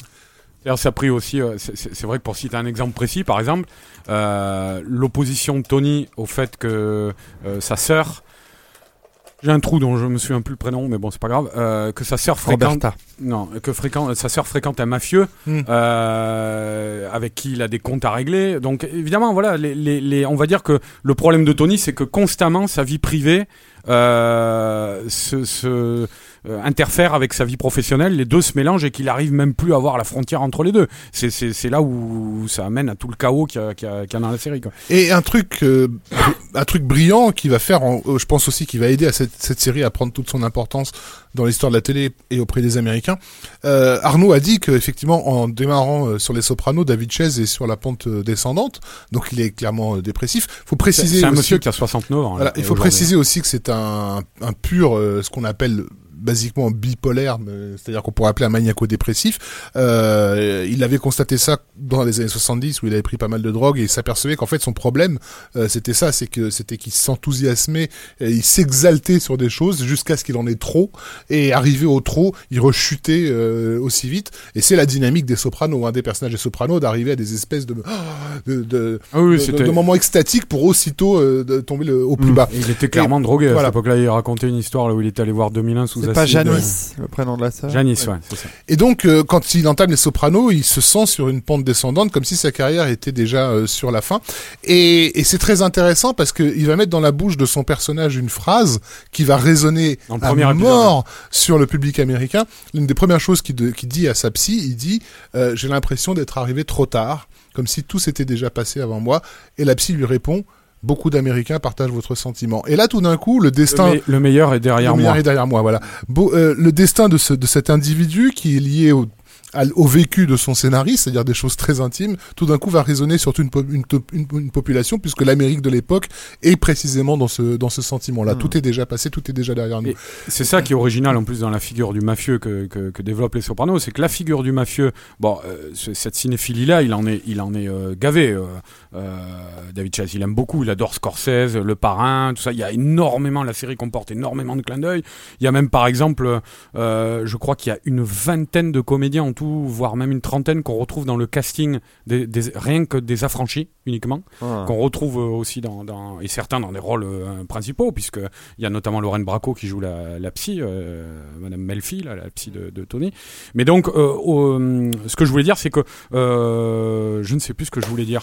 Mais c'est pas grave. Euh, là, Lorraine Bracco, c'est un rôle différent en fait. Il les réussit pas parce que là, les mafieux, bon, à la limite, euh, on va dire, c'est des personnalités. Ouais, ouais, euh, non, mais je veux dire, il a, il a, il a repris quand même. c'est Ouais. vrai, bon, mais euh, il y a, il y a Non, quand- mais euh, le- par sa présence, elle- elle- elle- elle- il y a un rappel cinéphile. Oui, bien sûr. Bah, de toute façon, en même temps, tu peux pas vraiment faire. C'est-à-dire, moi, c'était un des problèmes que j'avais aussi au début, euh, quand la série est arrivée à l'époque, c'est que j'avais l'impression que c'était euh, une version euh, télé et pour moi, du coup, un peu peut-être diminuée, en fait, de, de- de- du- grand cinéma de Martin, Martin Scorsese ou des parrains et tout ça. Et du coup, ça, ça me semblait. euh, bon, j'ai compris aujourd'hui que c'était pas le cas, mais, euh, mais ça me semblait. euh, Arnaud, J'ai ouais. re- j'ai retrouvé ce que je voulais dire justement, c'est que tous ces films-là, euh, Le Parrain, les films de Scorsese, ça, c'était souvent des, des, des, des films où les personnages, euh, évidemment couplés à une pulsion de mort euh, évidente, mais avaient une volonté de puissance démesurée. Quoi. Euh, quand on a un personnage de boss mafieux qui commence comme ça, dès le premier épisode, effectivement, en racontant à sa psy, en disant le meilleur est derrière moi, c'est ça rompt totalement avec les, les figures et y compris euh, des films comme l'ennemi public numéro 1 qui ont été des, des, des films Ouais. qui ont compté énormément pour David Chase donc euh, Dont, on- dont on verra des extraits d'ailleurs. Enfin, parce que Tony Soprano a une belle collection de films de gangsters chez lui. Ouais, et, et, euh, et donc euh, c'est vrai que quand on dit que Les Sopranos est une borne dans dans euh, l'histoire de la fiction mafieuse à l'écran, pour pas dire cinéma quoi, puisque c'est de la télé, mais euh, au même titre on dit en général que, que Le Parrain ou euh, ou les films de Scorsese, c'est vrai. C'est-à-dire euh, il ne se contente pas de euh, reconduire la, formule des gens que j'ai cités, enfin de Coppola ou de Scorsese en l'occurrence, mais il la renouvelle vraiment quoi. C'est-à-dire il la renouvelle pour le public des années 2000, pour le public moderne. Et, euh, c'est vrai que euh, en proposant ce personnage-là, comme on le dit, euh, euh, qui est un personnage dépressif, hein, je veux dire, quand, quand il parle de ça à sa psy, on le voit aussi en, en montage alterné évoluer chez lui, euh, euh, dans sur sa propriété en peignoir, le matin, enfin même pas le matin, à midi, et regretter par exemple, il- sa grande dépression commence le jour où il voit des canards qui avaient élu domicile dans sa piscine décoller et s'en aller. Et donc il en éprouve une très grande tristesse, et, et c'est là que commence sa dépression. Donc on est avec un mafieux dépressif. À partir de là, forcément, il faut pas s'étonner de, de, de voir euh, toute la série euh, confronter le personnage à la figure euh, de la mort, à se remettre en question, tout ça. C'est voilà, c'est et en même temps. Pour ceux qui l'ont pas vu, parce qu'on va peut-être pas tracer un portrait trop euh, euh, déprimant quoi de la série, Bah oui. euh, c'est une série euh, totalement tragicomique quoi. hein. Il y a Oui. de grands moments de comédie avec des personnages secondaires comme euh, l'oncle Junior ou Polly Walnuts Oli, ou- oui. ou euh, voilà, il y a, il y, a, il y a vraiment, c'est les montagnes russes au niveau émotionnel. c'est hein. C'est pas du tout, c'est un- c'est une série très galvanisante. On n'est Il y a pas. un euh, épisode où ces hommes sont perdus en forêt qui est assez fameux. L'épisode de Pine Barren, excellent. ça, c'est formidable. Barren. Mais ça, c'est génial parce que c'est c'est un épisode évidemment très célébré par, je crois que c'est dans la quatrième ou cinquième saison, je crois. C'est un épisode très apprécié, très célébré par les fans. Euh, mais c'est un épisode en même temps qui montre la liberté que s'octroie, euh, la liberté narrative que s'octroie euh, David Chase, parce que c'est un épisode qui est une sorte de survival C'est ça. où Polly Walnuts et Chris, Chris Décide d'aller tuer, d'aller- décide d'aller tuer un concurrent euh, en forêt. russe, voilà, russe, et se perdre en fait. Ils le poursuivent en forêt dans la neige et ils se perdent. Et le mec, euh, lui, on l'a vu s'échapper dans la neige, en plus blessé, le russe, et on ne le reverra pas. Et on ne saura. Il le réévoque comme ça dans la série. De temps en temps, il y a Polly Walnuts qui dit putain, ce putain de russe, on ne sait pas ce qu'il est devenu. Il va débarquer chez nous, il va nous planter et tout. Donc c'est- c'est c'est génial parce qu'il il arrive vraiment justement à s'autoriser des choses Et on a- alors qu'on lui avait conseillé, hein, pour le coup, de, de- dans des épisodes suivants, de, de faire référence aux Russes pour pour euh, euh, pour amener un- une réponse au spectateur dont, dont, dont, dont lui se foutait Mais évidemment, mais le, le plus célèbre avec ça aussi, Rafik, c'est c'est euh, euh, c'est vrai que David Chase, il a été souvent confronté à la colère des fans. Il sait ce que c'est, euh, notamment sur le, le final, mais ça, je n'en parlerai pas. Mais il a été confronté aussi à, à, à, à cette colère-là sur un élément précis qui est euh, dans les dernières saisons, la cinquième ou la sixième, je sais plus. Euh, c'est pas un, c'est pas un major spoiler. Hein. Euh, où Tony Soprano fait l'acquisition d'un énorme flingue à visée électronique. Enfin, c'est genre, c'est le flingue de Schwarzy dans l'effaceur, quoi. Et, euh, et ce flingue, il le range dans un cabanon, là, sous un lit, je Oui, crois, oui. je sais plus. Et évidemment, alors tous les fans se disaient, il nous prépare un final à la Scarface où Tony va être face à tout le monde et à défroyer et tout. Et, et évidemment, attendre ça des Sopranos, euh, alors ça, ça montre que Chase joue avec euh, la mythologie du film de gangster, évidemment. Mais euh, attendre ça d'un épisode des Sopranos, c'est n'avoir pas compris justement euh, ce dont on parle depuis tout à l'heure, ce que racontent réellement Mhm. euh, euh, les Sopranos. Juste euh, au passage, puisque quelqu'un sur le chat le fait remarquer à juste titre, euh, dans, dans, dans les emprunts aux affranchis, nous, on a également l'acteur euh, Michael euh, Imperioli qui joue donc le neveu de, de Tony et qui était le, le serveur qui se faisait tirer une balle dans le pied euh, par, Spider. de- voilà, par, par Spider. Tout à. D'ailleurs, dans, dans Les Sopranos, euh, il met une balle dans le pied, il tue, euh, enfin, il plante un type en lui mettant une balle dans le pied, et l'autre il dit ah putain tu m'as tiré dans le pied, et, et le personnage s'en va en disant c'est c'est des choses qui arrivent. Quoi. Ouais. Euh, mais donc voilà, ce qui, ce qui a aussi eu d'int- d'intéressant, c'est comment comment ce truc a résonné avec euh, avec l'Amérique. Alors ça, c'est c'est pas forcément nouveau. Le cinéma euh, de mafieux, le cinéma de gangsters américain a toujours parlé de la société américaine. C'est la la famille mafieuse et au fond. Désolé de faire mon mon prof de de de, de voilà de, de fac français euh, analytique à la con mais mais mais c'est vrai la, la famille mafieuse américaine euh, représente idéalement euh, toutes les contradictions de de de de, de ce pays euh, à, à la fois dans son consumérisme effréné euh, dans son sa méfiance des institutions euh, et et comment dire dans, dans son idée de, de, de survie par soi-même en fait. Quelque chose que euh, que euh, que le, le, le mythe du frontierman américain a, a toujours euh, mis en, en, avant. Et, et donc dans, dans, dans la famille Soprano au-delà de ces problèmes du quotidien etc on a quand même tout un truc qui est dit sur l'Amérique euh, de cette époque-là dont un épisode extrêmement gonflé euh, à la fois sur le plan scénaristique et sur le plan euh, du spectacle qui arrive donc je crois en dernière saison sauf erreur euh, qui est un épisode, je vais essayer de le raconter sans spoiler, dans lequel Tony rêve euh, qu'il est un homme normal. Et donc il y en a un épisode entier d'un mec qui se fait chier, euh, d'un d'un type qui va de, de convention en convention avec sa petite mallette, euh, une espèce de businessman de, à dessous euh, qui a perdu son, son, son, son- son- son- Et l'épisode est bien l'épisode est fascinant lorsqu'on a suivi le, le, Ouais, le faut récit. pas que ça arrive au début de la série. il faut vraiment pas que ça arrive au début de la série. Mais euh, outre, voilà. outre le fait qu'il s'est autorisé un truc aussi gonflé, quoi, parce que bah, grosso merdo, il se passe rien du, dans, dans, dans, dans cet épisode.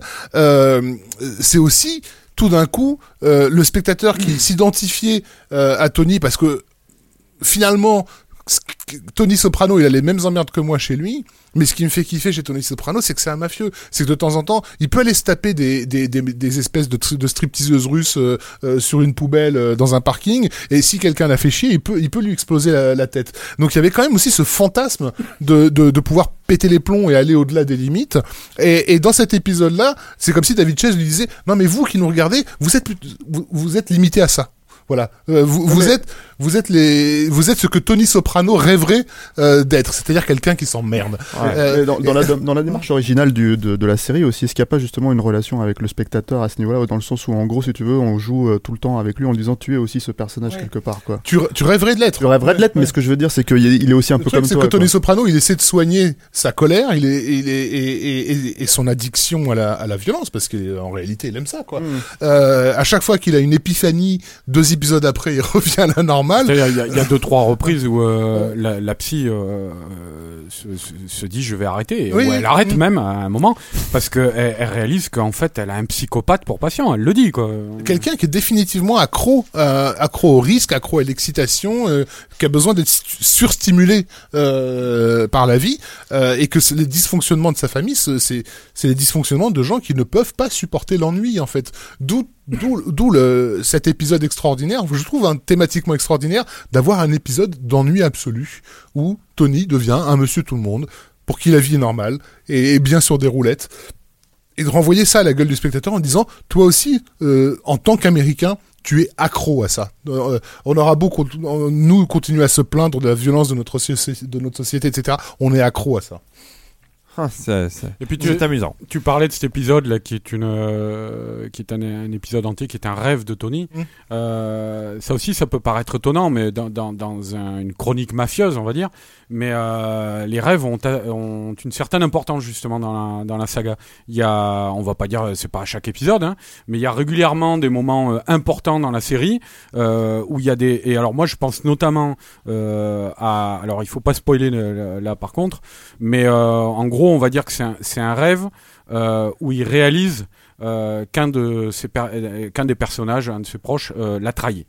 Et, ce qui est très fort dans cette scène, c'est qu'en fait, on- il comprend par le rêve, c'est-à-dire c'est- comme un révélateur. quand on suit une analyse, on finit par comprendre des choses qu'on a tout le temps sous nos yeux depuis toujours, mais qu'on n'a simplement pas vues.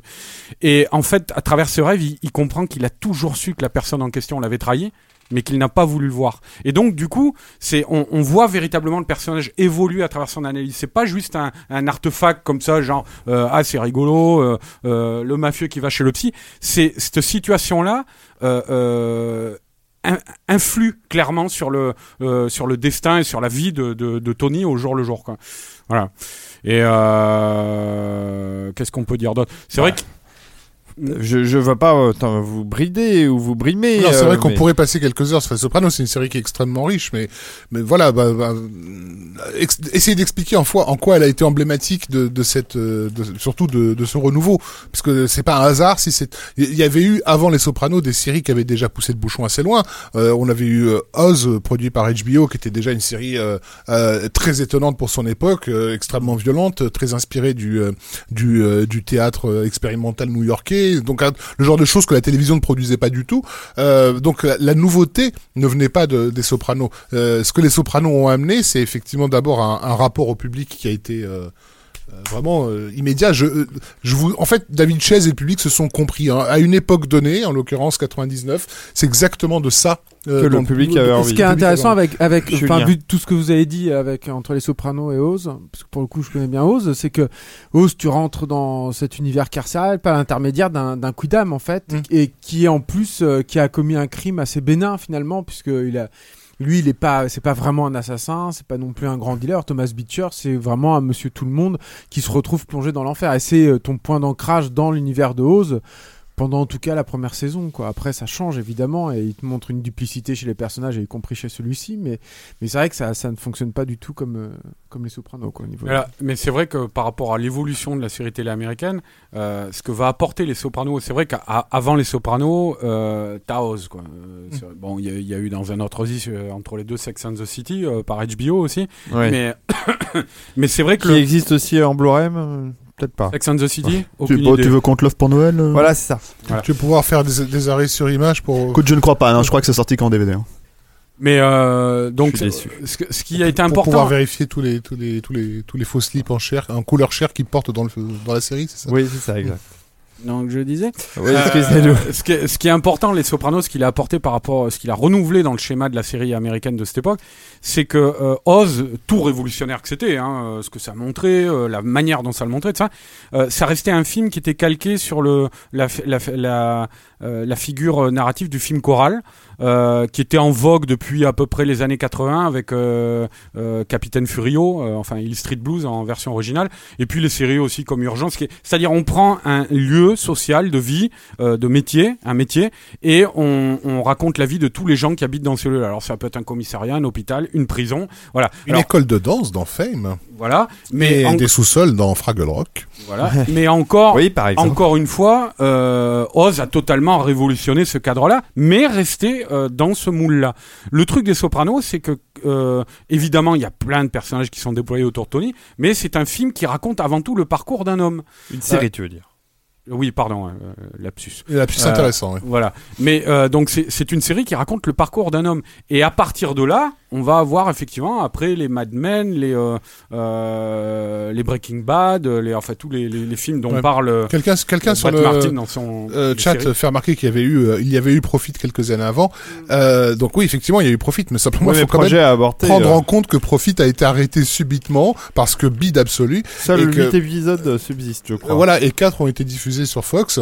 Euh, et justement, c'est ce qui est intéressant, c'est c'est qu'est-ce qui s'est passé entre l'époque de Profit où juste le public ne voulait pas de ça, et et l'époque de, de, de, de- des Sopranos où il, où il le réclamait à corps Ouais, et à c'est la force des Sopranos, justement, c'est d'avoir un- un- imposé cette, cette figure et d'en avoir fait une figure majeure de la culture populaire. Euh, quoi. au milieu, au milieu du film, il faut quand même aussi, euh, enfin au milieu de la série, pardon, il faut quand même aussi rappeler qu'il y a James Gandolfini, quoi, qui, qui est, euh, qui est Oui, juste un acteur euh, Ouais, monstrueux, quoi. Qui devait, ça devait pas être lui à la base. Il a fait un long casting. euh, et ça devait être Ray Liotta. Après, euh, d'autres acteurs qui jouent dans la série finalement. euh. Parce que Profit, c'est l'acteur de Near Dark, je crois, c'est ça, Ça, de, ouais. Frontières de l'Aube, euh, bon, qui, qui, qui, qui fait le job, quoi, mais qui est pas, qui, qui n'a certainement pas le. Non, Gandolfini. Il n'y c'est- a pas l'aura de Gandolfini. Voilà, c'est ça. Et la Ouais, folie, je- la ça- folie, parce ouais. que Gandolfini, il leur a posé quelques problèmes. Hein. Je veux dire, il a, il, a, il, a, il, a, il a eu des disparitions. Enfin, c'était pas au début, mais sur la saison 4 ou 5, euh, ils l'ont perdu une semaine, ils savaient pas où il était. Enfin, Non, c'était un, il faut le dire, hein, Gandolfini, c'était quelqu'un qui se droguait, euh, c'était un personnage qui avait énormément de problèmes, euh, et c'est un personnage qui, qui est, enfin, c'est comme certains acteurs rencontrent dans leur vie, certains grands acteurs, euh, c'est le rôle de leur vie, quoi. C'est-à-dire, c'est c'est eux, quoi. Euh, Chase, il l'a dit souvent, quoi. Que ce... Et puis en même temps, non seulement euh, euh, le personnage correspond à, To- à, à Gandolfini, mais euh, euh, Gandolfini lui apporte énormément aussi. Ça, Chase, il l'a dit, quoi, hein, que Gandolfini avait avait apporté certaines choses que, que lui n'avait pas. Mais d'ailleurs, c'est étonnant que ça soit arrivé qu'en 99, hein, qu'il ait un premier, premier rôle, quoi, parce que avant c'était un, un voleur de scène, hein, dans chaque. euh, Ouais, bah, chaque film, la, euh, la scène de trop romance voilà, euh, ouais. C'est cette scène-là qui l'a convaincu d'auditionner euh, Gandolfini. euh, était- il était dans Perdita de Rango. euh, Et puis il faut noter aussi, euh, bon ça c'est pas spécifique au Soprano, mais ça a quand même aidé euh, au prestige de la, de la série. Un, euh, comme comme Chase l'a quand même a- l'a quand même envisagé à travers une frustration. Rappelons que c'est quelqu'un qui voulait faire du cinéma et qui se voyait un peu faire la pute à la télévision. Euh, il a réalisé le, le pilote de de, des Sopranos et c'est quand même envisagé comme un film euh, prêt à, à être projeté. Je veux dire, l'épisode n'aurait pas dépareillé dans un, au festival de Sundance, je veux dire. Et il, Euh, il- et- il avait euh, l'épisode 1 euh, de la première saison a été réalisé, je crois, un an et demi avant que HBO finisse par donner le, le feu vert et dise allez on fait la, la première saison. D'ailleurs ça se voit un petit peu moi je trouve dans le changement de visage de Gandolfini qui n'a cessé de, de, de, de se dilater au fur et à mesure de la, la série, mais ça se voit déjà entre l'épisode 1 et l'épisode 2. Bref, mais, Mais et- c'est- marrant parce et qu'en plus. attends, ouais. je termine là-dessus. Chase euh, avait prévu le coup que si ça ne marchait pas, il Genre- pouvait rallonger un peu avec euh, ce qui lui restait euh, De, de Rush et, faire un long et en, métrage. et en faire un long métrage. Et ce qui est marrant avec, avec les Sopranos, c'est justement ils ont mis un an et demi à, se décider finalement à, à, greenlighter la série. Aujourd'hui, c'est la série phare. euh, malgré les, les, les, énormes succès qu'ils ont eu en fait après ça reste toujours encore aujourd'hui la série qui représente HBO euh, aux yeux d'HBO puisque apparemment quand Game of Thrones euh, a dépassé les ratings des Sopranos ils se sont enfin le- les patrons de, de HBO se sont empressés d'envoyer un mail à David Chase pour lui dire t'inquiète pas tu restes notre euh, Ouais, notre euh, notre, Notre poulain mascotte, quoi ouais. notre euh, Bah parce que je pense aussi qu'ils attendent qu'il donne une, une deuxième un deuxième grande œuvre quoi. Je sais pas. ouais, euh, peut-être je sais pas bon lui après c'est vrai qu'il a réalisé un film de cinéma depuis. Alors maintenant il parle d'une préquelle au Soprano euh, en Mhm. série télé euh, qui se passerait dans les années 60 euh, fin des années 60 début des années 70. Mais bon est-ce que ça aurait un intérêt? Ouais, je ne sais pas. Je sais pas, j'ai pas Ça fait longtemps hein, maintenant. faudrait vraiment qu'il arrive à faire quelque chose de génialissime encore quand même. I'm Sandra, and I'm just the professional your small business was looking for. But you didn't hire me because you didn't use LinkedIn jobs. LinkedIn has professionals you can't find anywhere else, including those who aren't actively looking for a new job but might be open to the perfect role, like me. In a given month, over 70% of LinkedIn users don't visit other leading job sites. So if you're not looking on LinkedIn, you'll miss out on great candidates like Sandra. Start hiring professionals like a professional. Post your free job on linkedin.com/people today. Mais euh, non, pour, revenir à un petit truc, on parlait de, euh, l'importance euh, dans la culture populaire des Sopranos. Je pense que ce qui a marqué les gens, c'est quelque chose de très américain, en même temps de très occidental en tout cas, euh, à l'heure actuelle. C'est que euh, cette idée de euh, le meilleur est derrière nous. il dit d'autres choses aussi, Tony, à ce, moment-là, ou un peu plus loin dans l'épisode il dit mais où est passé John Wayne et, c'est marrant parce que il dit dit à sa psy il y a plus de valeur il y a plus rien tout est le- l'oncle junior après il a une réplique célèbre et hilarante il dit tout ça est arrivé à cause du cunilingus et on en est arrivé là à cause du cunilingus et et des, et des PD, je crois, je sais plus ce qu'il dit, enfin bref, bref. Et, et euh, mais ça c'est très intéressant parce que justement euh, Tony, quand il dit ces choses-là, euh, non seulement il verbalise une angoisse de l'homme occidental euh, actuel, euh, de se dire est-ce que euh, la grandeur de notre civilisation est pas derrière nous, mais en plus c'est totalement paradoxal puisque c'est où est John Wayne? Formulé par un bad guy quoi.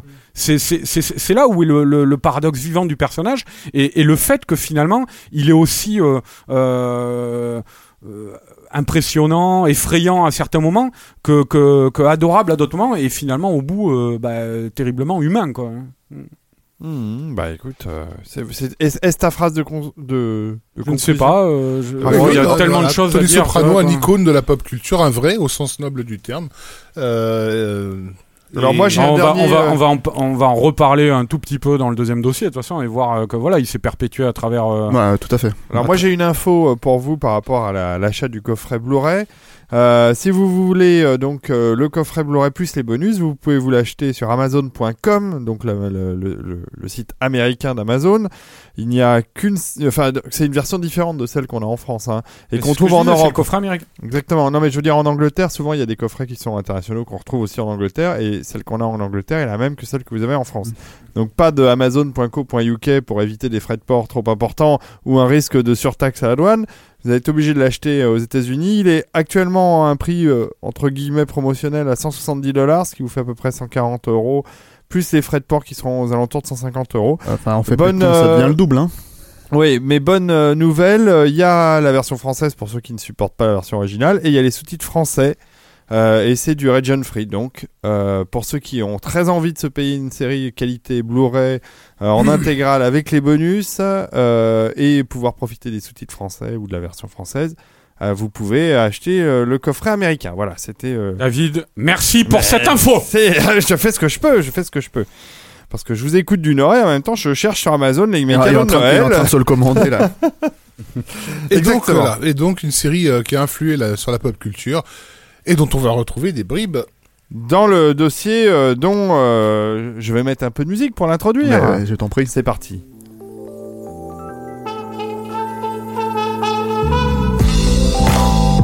Alors ce qu'on entend là, c'est le thème de euh, GTA 5, Grand Theft Auto 5, parce qu'en fait, on a décidé de, de- pour cette deuxième partie en fait de- du podcast, de parler de de GTA 5, mais aussi surtout de Rockstar en fait. Euh, C'est les- pas du cinéma. Alors non, c'est pas du cinéma, c'est pas de la série télé, c'est du, euh, c'est du jeu vidéo. C'est une première effectivement dans, le- dans le podcast. Sur le site, on en parle quand même. Bien sûr. Faut savoir qu'à la base, euh, avant que Capture Mag soit Capture Mag, en fait, c'était un, un- un autre site en fait euh, dont il reste des papiers, qui s'appelait Game Parallax et qui en fait qui a été, euh, qui avait pour but de parler de jeux vidéo euh, sous forme narra- Toi, tu connais euh, bien narrative. l'univers du jeu vidéo. Voilà, Euh, bah, j'y ai travaillé pendant Voilà, un, an et demi. Et euh, Ah ouais, voilà. ouais. En plus. Et donc en fait, savais euh, on a, on avait aussi à l'époque avec mon ami Thomas Capot, on avait créé Game Parallax justement pour parler des jeux Rockstar, quoi. Parce qu'on a fini par pas trop faire finalement, euh, en tout cas en- de fond en comble, quoi. Alors Rockstar, c'est la maison d'édition qui. C'est les développeurs. Ce sont les développeurs, Voilà, pardon, qui euh, sortent GTA. Tout à fait, voilà. Et euh, en fait, c'est une, c'est une boîte emblématique en fait dans, dans le jeu vidéo parce qu'ils ont changé la donne euh, euh, assez régulièrement en fait. euh, et aujourd'hui, c'est euh, c'est pas les leaders à proprement parler, on va dire, de, du jeu vidéo parce que c'est pas pas comme ça que ça fonctionne.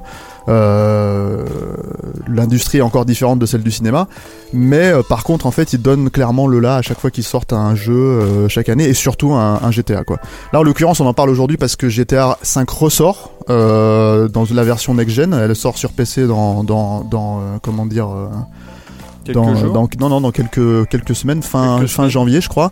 Mais là, il est dispo sur PS4 et Xbox One. Mhm. Et en fait, ça vaut, même pour ceux qui ont déjà fait le, le- le jeu l'année dernière sur Xbox 360 et PS3, ça vaut carrément le coup de replonger dedans parce qu'ils ont changé beaucoup de choses. Enfin, Ah oui. là, Le contenu, de manière générale, est plus ou moins le même. Mais en fait, on peut y jouer à la, à la, à la première personne, pardon, maintenant, au lieu de la troisième personne.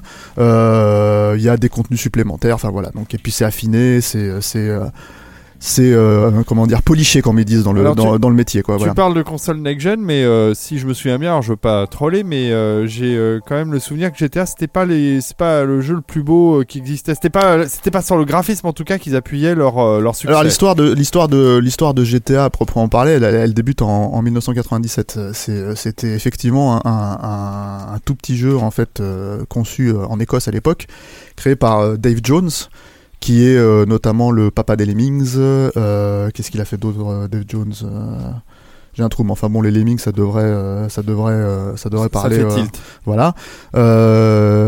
Mais en fait, c'est une œuvre un peu mutante, pervertie en fait par par par les gens qui dirigent aujourd'hui Rockstar et qui à l'époque n'étaient pas encore, enfin qui étaient chez BMG en fait, qui était le, voilà. Et on- là, je parle de Sam Hauser qui est qui est aujourd'hui, je pense le, vrai père de GTA en fait, euh, si euh, si on regarde les choses, euh, la façon dont, GTA évolue aujourd'hui.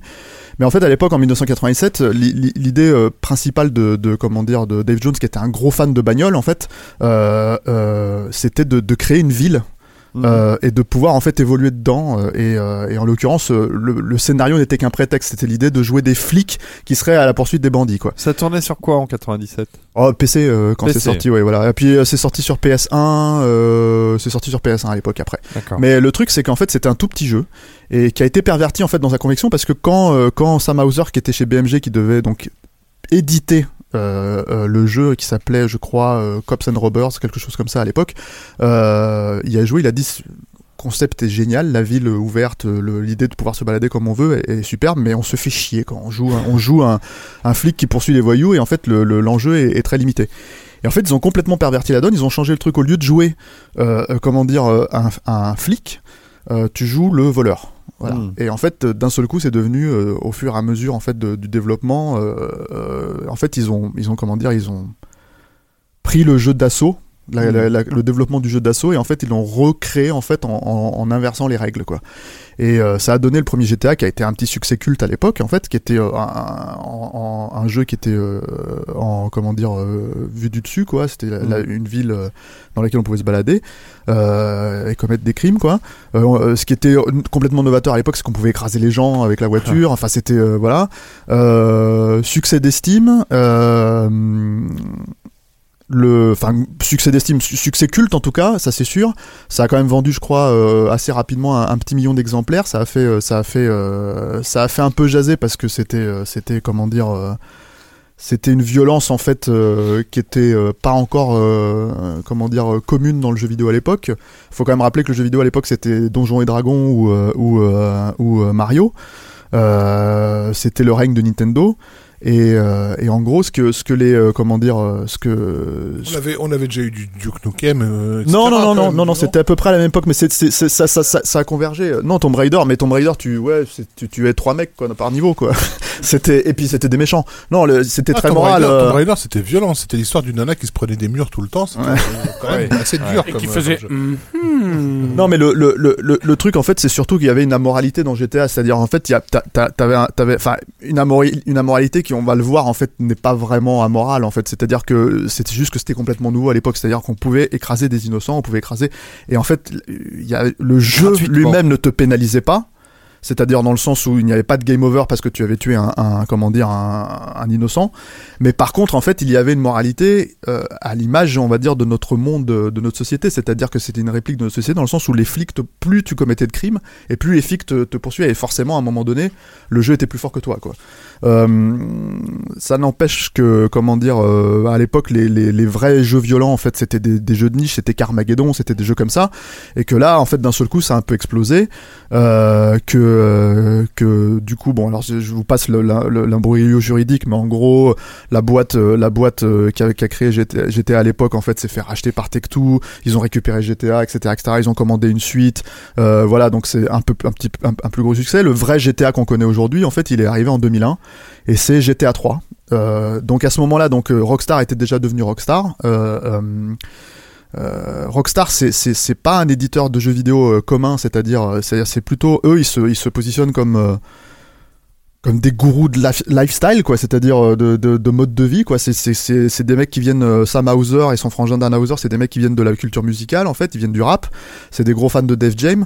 Euh, pour la petite anecdote en fait c'est euh, deux euh, écossais en fait qui sont euh, qui sont arrivés en, aux États-Unis en 98 en fait à l'époque justement pour la, à la transition entre GTA 1 et GTA 2 et en gros, c'est euh, les enfants en fait d'une actrice euh, dont euh, je n'ai pas le nom là sous la main, mais qui est en fait la, la à l'époque la jeune femme qui jouait dans Get Carter avec l'ami Michael Ken.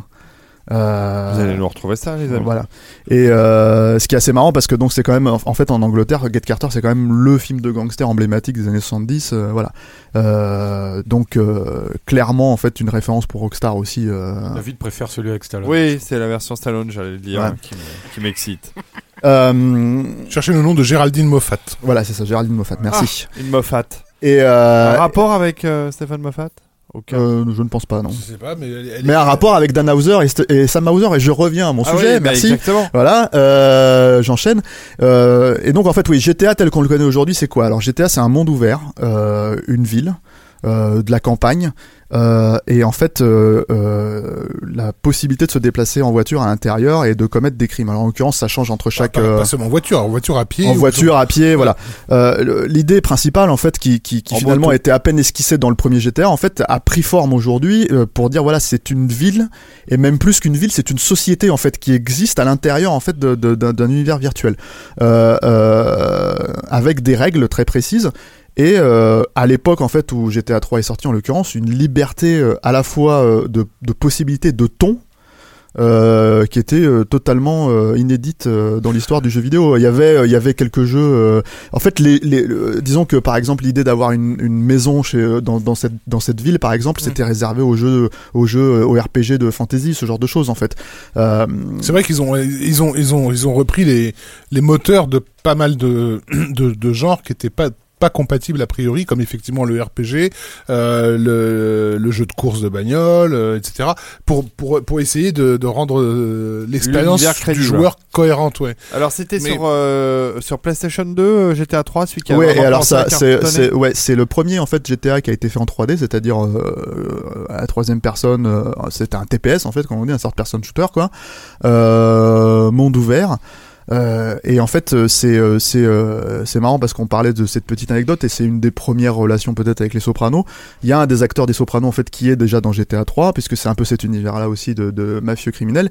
Et euh, en fait, à l'époque, parce que c'est C'est déjà, euh, c'est 2001. euh, GTA 2001, ouais, donc il était déjà dans les Sopranos à l'époque. Je le le- l'autre l'autre ouais. Ouais, pardon. Vas-y. Vas-y. Peut-être le dire, mais en fait, euh, euh, l'autre référence marquée, euh, c'est que euh, quand tu étais en voiture, tu pouvais écouter la radio, et il y avait une radio qui était entièrement ou presque entièrement consacrée euh, aux chansons euh, disco euh, les plus sirupeuses du film Scarface. Donc Ouais, avait- ça c'est dans. Vice City. Ah non, dans GTA 3, t'as raison, GTA effectivement. 3, mais ouais. en fait, Vice City est devenu. Le truc, en fait, ce que je voulais surtout dire, c'est que c'est une vraie. Enfin, GTA 3, quelque part, c'est une vraie histoire new-yorkaise. Ça se passe dans une ville fictionnelle qui est Liberty City, mais qui en fait est New York, évidemment. Et quand je dis c'est une vraie histoire new-yorkaise, c'est que le, le jeu est sorti en octobre 2001. Il a euh, cassé la baraque. Mais en fait, il a souffert lui aussi en fait des événements du 11 septembre. dont tu parlais tout à l'heure de, de, de- du générique tours euh, de- des tours jumelles dans les Sopranos. En fait, ça a ex- exactement été la même chose. En fait, les tours jumelles ont été enlevées de, de, de GTA 3 à l'époque. Euh, et euh, bon, euh, à l'époque, en fait, les, les, les Rockstar s'est carrément posé la question est-ce qu'on sort le jeu? Parce qu'en fait, c'est tellement euh, inédit et violent en fait euh, ce qu'il était euh, notamment en fait ils ont il y a un truc au cœur de ils savaient que ça allait poser un, débat c'est qu'en moment où ils étaient en train de développer le jeu parce que en fait un jeu vidéo faut savoir que ça se crée surtout un monde ouvert comme ça ça se crée en, rajoutant des systèmes et des systèmes et des systèmes de jeu quoi. Il faut que ces systèmes de jeu puissent interagir entre eux jusqu'à la dernière limite. C'est pour ça qu'en fait un, un jeu vidéo c'est très très compliqué à concevoir surtout un monde ouvert comme ça parce qu'il faut en fait euh, il faut que tous les éléments puissent se répondre en termes d'intelligence artificielle et en termes de, et en termes de capacité en fait à prendre euh, comment dire euh, le joueur en compte dans cet univers virtuel quoi. Et, euh, et un des trucs un des, un, des éléments qui a été inventé qui était qui a été inventé par défaut entre guillemets en fait dans GTA c'est que parce qu'ils ont voulu créer une société ils ont créé par exemple des prostituées euh, comme il est possible d'écraser des, euh, des euh, comment dire, euh, des, des gens, il est donc possible d'écraser des prostituées. Mais d'un autre côté, il est possible en fait d'aller payer, de se payer une prostituée. Donc en fait, un des, un des trucs qui arrivé par défaut, c'est qu'à un moment donné, quand les joueurs étaient en train, Il est enfin, bien ce jeu. quand les développeurs étaient en train de, de, de tester le, le jeu, ils se sont rendus compte que un des éléments de gameplay possible, c'était d'aller se taper une prostituée, De la euh, payer. de la payer, de la laisser sortir, de lui rouler dessus et de récupérer son pognon. Parce que Ah le ouais. système du jeu le définissait de cette manière-là, et donc en fait, en gros, ce, sont des, des, des- c'est ce qu'on appelle du gameplay émergent en fait dans le jeu vidéo, et en fait, et en fait, c'est- le joueur qui, qui stimule ça en fait par rapport à ce que le système lui propose. Et Ça, cette, ouais, cette notion de gameplay émergent, elle, elle est vraiment par rapport à un jeu comme comme GTA absolument essentielle. Voilà. C'est-à-dire vraiment euh, mettre en place un mécanisme de jeu qui va faire en sorte que le joueur va faire émerger des idées euh, de, par, par euh, par sa propre et, par sa et propre quelque action. part de la narration quoi. Donc Tout du coup, c'est-à-dire euh, Parce voilà. que le, le GTA 3, il est quand même conçu comme un jeu que tu vas faire euh, en- basiquement, c'est-à-dire passer d'une mission à l'autre, euh, où tu vas voir tel ou tel personnage, etc. Sauf que comme entre chaque mission, tu as la liberté de te balader, de faire un peu le tour de la ville, ce qui va petit à petit s'imposer, je pense que les frères, euh, les Hauser s'en sont eux-mêmes rendus compte euh, au fur et à mesure, quoi. C'est que les joueurs perdent de plus en plus de temps à faire des choses qui sont euh, extérieures à, à ce qui a été planifié, au jeu qui a été prévu. Et, les- plus, Bah, quand il y a on- un monde ouvert comme ça, c'est facile voilà, et plus on, mais de oui, s'y perdre. mais, mais, Ouais, mais il fallait, il fallait prévoir que, que ça allait être le, le désir du joueur que de se perdre dans ces mondes-là. Parce que quand on voit l'évolution des GTA, il y a vraiment de- d'épisode en épisode euh, un- un- une portion congrue qui devient la- l'intrigue principale au, au, au profit d'un- d'un- d'une explosion de l'univers. C'est euh, exactement. Il y a- ouais. Il y, a, une- il y a un truc qui est étonnant aussi là-dedans, euh, c'est que euh, c'est- c'est- ces choses qui n'étaient pas prévues justement et qui agrandissent considérablement l'univers, euh, c'est là-dedans, je trouve personnellement, moi, mon expérience des, GTA, que vient euh, se nicher. euh, c'est assez curieux, hein, euh, mais une sorte de, enfin, il y a des plages un peu existentialistes quand, quand on est euh, livré tout à, à soi-même. ouais, ouais, tout à fait. Et c'est étonnant parce que euh, ça a tendance à contredire, alors que ça ne fait qu'enrichir finalement, la structure globale des GTA, qui est la structure classique de l'ascension du, Mais du, c'est euh, du criminel. On va, on va, on va y venir, mais il y a, il y a le, le truc que moi je trouve passionnant en fait dans, dans et surtout dans la Sopranos surtout dans la démarche et surtout dans la démarche de Rockstar euh, parce que bon c'est un peu le principe des mondes ouverts et ils ont un peu donné là là-dessus en tout cas sur ces jeux sur ces types de jeux mais en fait euh, la narration à proprement parler euh, euh, classique en fait se la, la structure en trois actes, ce genre de choses, l'évolution des personnages, en fait, elle se casse totalement, en fait, elle se dilate avec le temps, en fait, euh, avec le temps imparti, enfin le temps qui passe en fait euh, dans le jeu, quoi. Et, euh, et c'est exactement ce qu'ils ont réussi à recréer, en fait, c'est-à-dire effectivement une, euh, à défaut d'autres mots, une ambiance en fait qui influe littéralement sur le, la, la Et en narration. même temps, quoi. cette structure, cette structure-là, elle- c'est ce qui est intéressant, c'est qu'elle reste. euh, Il y a une liberté qui est donnée au joueur de ménager son temps, et pourtant tu finis par retrouver la structure en trois actes. Euh, la, la structure en trois actes dans les dans les ce qu'on dit aux scénaristes américains par exemple, c'est qu'effectivement la, la première partie de présentation des personnages doit durer dans les 20 minutes, que le- la, la grosse partie centrale, la deuxième partie, elle fait presque l'essentiel du métrage, et que tu as une conclusion rapide euh, vers la fin. Et en fait, quand tu t'aperçois que, que dans l'expérience d'un GTA, le joueur a reproduit ce schéma euh, alors que il a une totale liberté puisque quand tu découvres le jeu, tu peux rien faire au début dans un GTA, c'est volontairement limité. Ton personnage est, dénué d'éléments, donc tu es un peu obligé de de rentrer dans les missions pour pouvoir euh, accéder à des choses nouvelles, euh, avoir des armes, etc. Donc tu vas avoir tendance à faire les présentations avec le jeu assez rapidement. Euh, le cas emblématique, c'est le 4 par exemple, où euh, euh, tout ce qui se passe dans le premier quartier euh, russe où le héros débarque, tu, tu vas enchaîner les missions très, les unes après les autres. Mais une fois que tu as accédé à Manhattan, c'est-à-dire une fois que tout d'un coup le monde s'ouvre à toi, là les missions, j'en ai plus rien à foutre. Je vais vraiment découvrir l'univers qui s'offre à moi. Et là, tu passes des heures et des heures et des heures Voilà. et des heures à, bala- à se balader dans cet univers jusqu'à ce que tu le connaisses par cœur. Et du coup, une fois que tu le connais par cœur, il te reste plus qu'à conclure et donc enchaîner les missions à nouveau pour arriver jusqu'à la fin. est- Donc on retrouve la structure en trois actes en Ce fait. qui est, ce qui est étonnant, euh, moi, enfin le- le- le- l'expérience que j'ai eue par exemple de GTA 4, euh, c'est vrai ce que tu dis avec la, la succession des missions au début et puis après quand on arrive dans Manhattan, ça. Mais du coup, c'est qu'en fait, ça te procure un sentiment et, et tout en le légitimant narrativement de, de manière totale, tu vois, ça te procure quelque chose qui, s'il était dans un film, tu dirais mais attends c'est pas possible qu'est-ce qu'on fout quoi tu vois. Parce que euh, moi ça m'est arrivé pour citer un exemple précis pour faire comprendre aux auditeurs euh, d'avoir par exemple euh, être au milieu d'une mission euh, avec euh, mon cousin qui m'appelait à l'aide qui me téléphonait il y avait une fusillade enfin je sais pas quoi tout un bordel.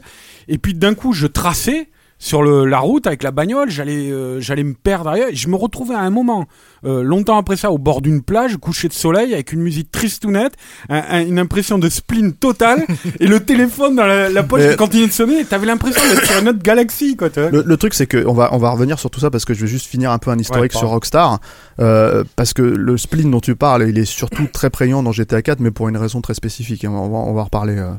Euh. Juste, je fais l'historique de Rockstar pour expliquer en fait à quel point en fait euh, ils ont changé la donne. C'est-à-dire que c'est pas forcément encore une fois le studio le plus influent en termes de, de, de vente, parce qu'en fait ils sortent effectivement un GTA euh, tous les 5-6 ans. Là, le dernier, ils en ont vendu 30 millions, euh, euh, mais le truc, c'est que euh, Quand même. quand même, oui, mais ce que je veux dire, si tu veux, c'est que Call of Duty, ça sort chaque année et c'est et c'est euh, et c'est 30 millions chaque année. Enfin, plus depuis deux ans, mais voilà.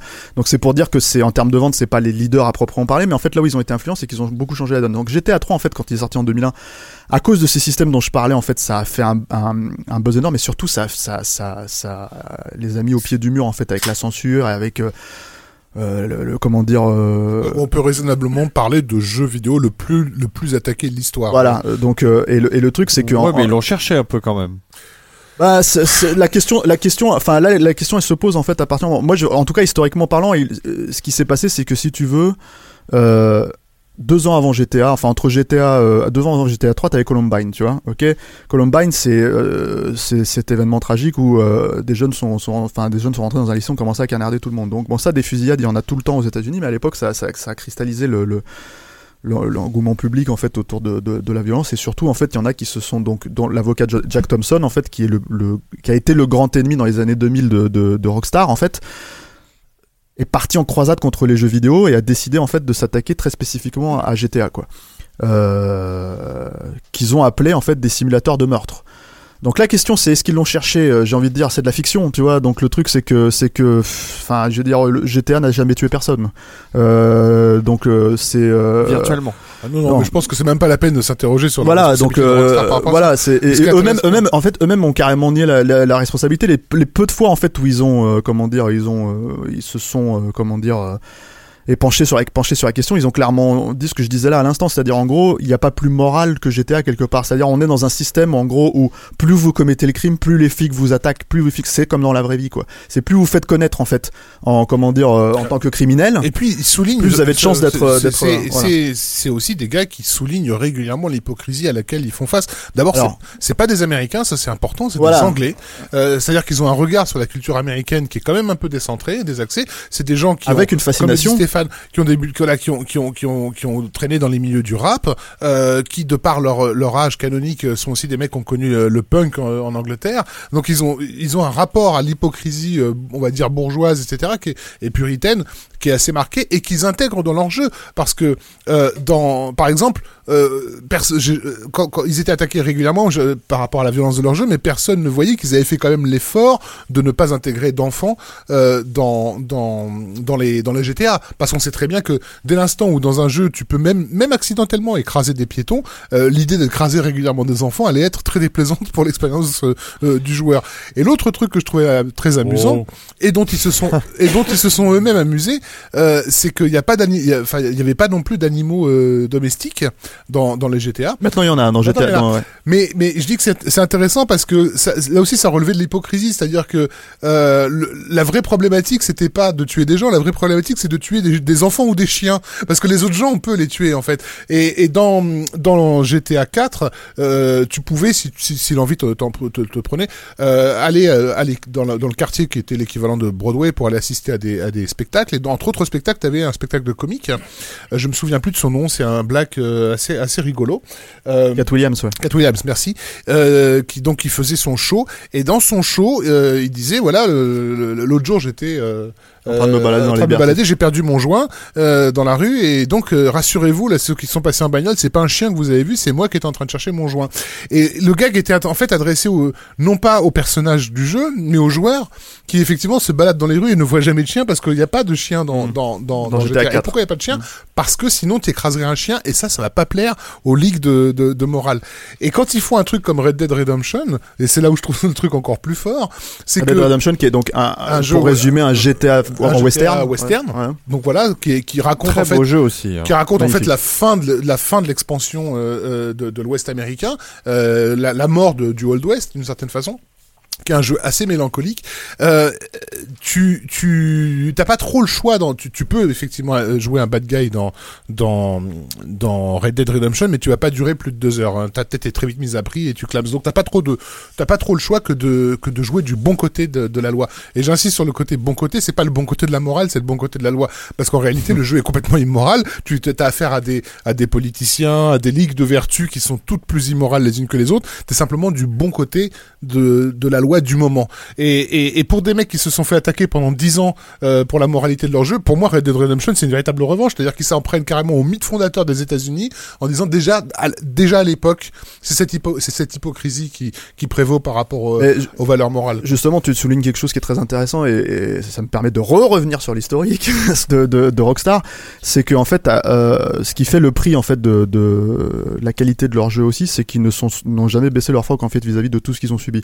C'est-à-dire en fait, bon, dans l'historique, donc il y a GTA 3 qui est un carton, euh, qui un carton et qui a, clairement mis la franchise sur la. GTA Vice City qui a dépassé les attentes, qui a été à l'époque le jeu le plus vendu en fait. Euh, euh, de l'année, je crois même des, des, cinq dernières années à venir. GTA San Andreas qui a, qui, a, dépassé les 20 millions de ventes. Et, et au milieu de tout ça, un petit jeu qui a cristallisé toutes les problématiques en fait de Rockstar parce que le problème en fait aux États-Unis, c'est quand tu t'attaques à un jeu comme GTA, tu t'attaques aussi à une industrie quoi. Et quand tu t'attaques à une industrie, tu t'atta- tu t'attaques au pognon. Donc forcément, il y a, on peut pas vraiment euh, annuler GTA euh, et dire on, va faire en sorte que GTA ne soit pas vendu, euh, comment dire, dans les magasins parce que forcément il y a toute une économie qui s'écroule en fait derrière ça. GTA 3 a été annulé hein, dans quelques pays, notamment il a été banni je crois en Australie à l'époque, ce genre de choses. Le petit jeu en fait qui a cristallisé, ou qui a été la revanche en fait, on va dire entre guillemets de, de- des institutions sur Rockstar, c'était Manhunt qui est un espèce de, de running man en fait euh, vraiment violent quoi c'est-à-dire dans le sens où euh, Running Man, les guerriers de la nuit, un peu, ouais. voilà, le- voilà Le prix du danger. voilà, euh, mais mais euh, assez euh, comment dire euh, assez crade. euh, qui euh, se foutait déjà à l'époque de la gueule de la télé-réalité, euh, mais euh, bien comme il fallait, quoi. Et en fait, tout le principe était de, de, de, de jouer un type qui, pour s'en sortir, pour survivre, un, un mec qui était condamné à la chaise électrique, et en fait, et qui, pour, pour survivre, en fait, de- devait juste commettre des meurtres qui étaient diffusés sur Internet, en fait, ensuite, et qui étaient filmés en webcam et diffusés sur Internet. Euh, le jeu sort en 2003. Euh, et en fait, tout le monde tombe dessus. Il se fait, il se fait bannir de pas mal de pays. Euh, La suite sera censurée. C'est devenu extrêmement emblématique en fait de, de, de comment dire, de, de de tout ce que ne devait pas exister dans le jeu vidéo en fait aux yeux de, aux yeux de, Des ligues de morale. voilà. Euh, et c'était une manière de, de prendre la revanche sur GTA qui euh, était un, un carton insolent, quoi, qui est un jeu insolent et un carton insolent. En 2005, GTA euh, San Andreas sort sur PC avec un mode euh, un peu particulier en fait qui était caché dans le jeu. Euh, alors c'est l'historique est un peu long, Ouais, qui voilà Hot Coffee. voilà, qui s'appelait le mode Hot Coffee. Euh, dans GTA San Andreas, en fait, euh, le personnage euh, a des petites copines et en fait, il a le droit, enfin, il a le droit. C'est dans le dans le jeu, le jeu lui permet en fait, en gros, de, de les sortir. Et en fait, à un moment donné, si euh, bah ça se passe suffisamment bien avec euh, avec euh, et s'il est suffisamment gentleman, on va dire, il a le droit de les ramener à la maison et de coucher avec.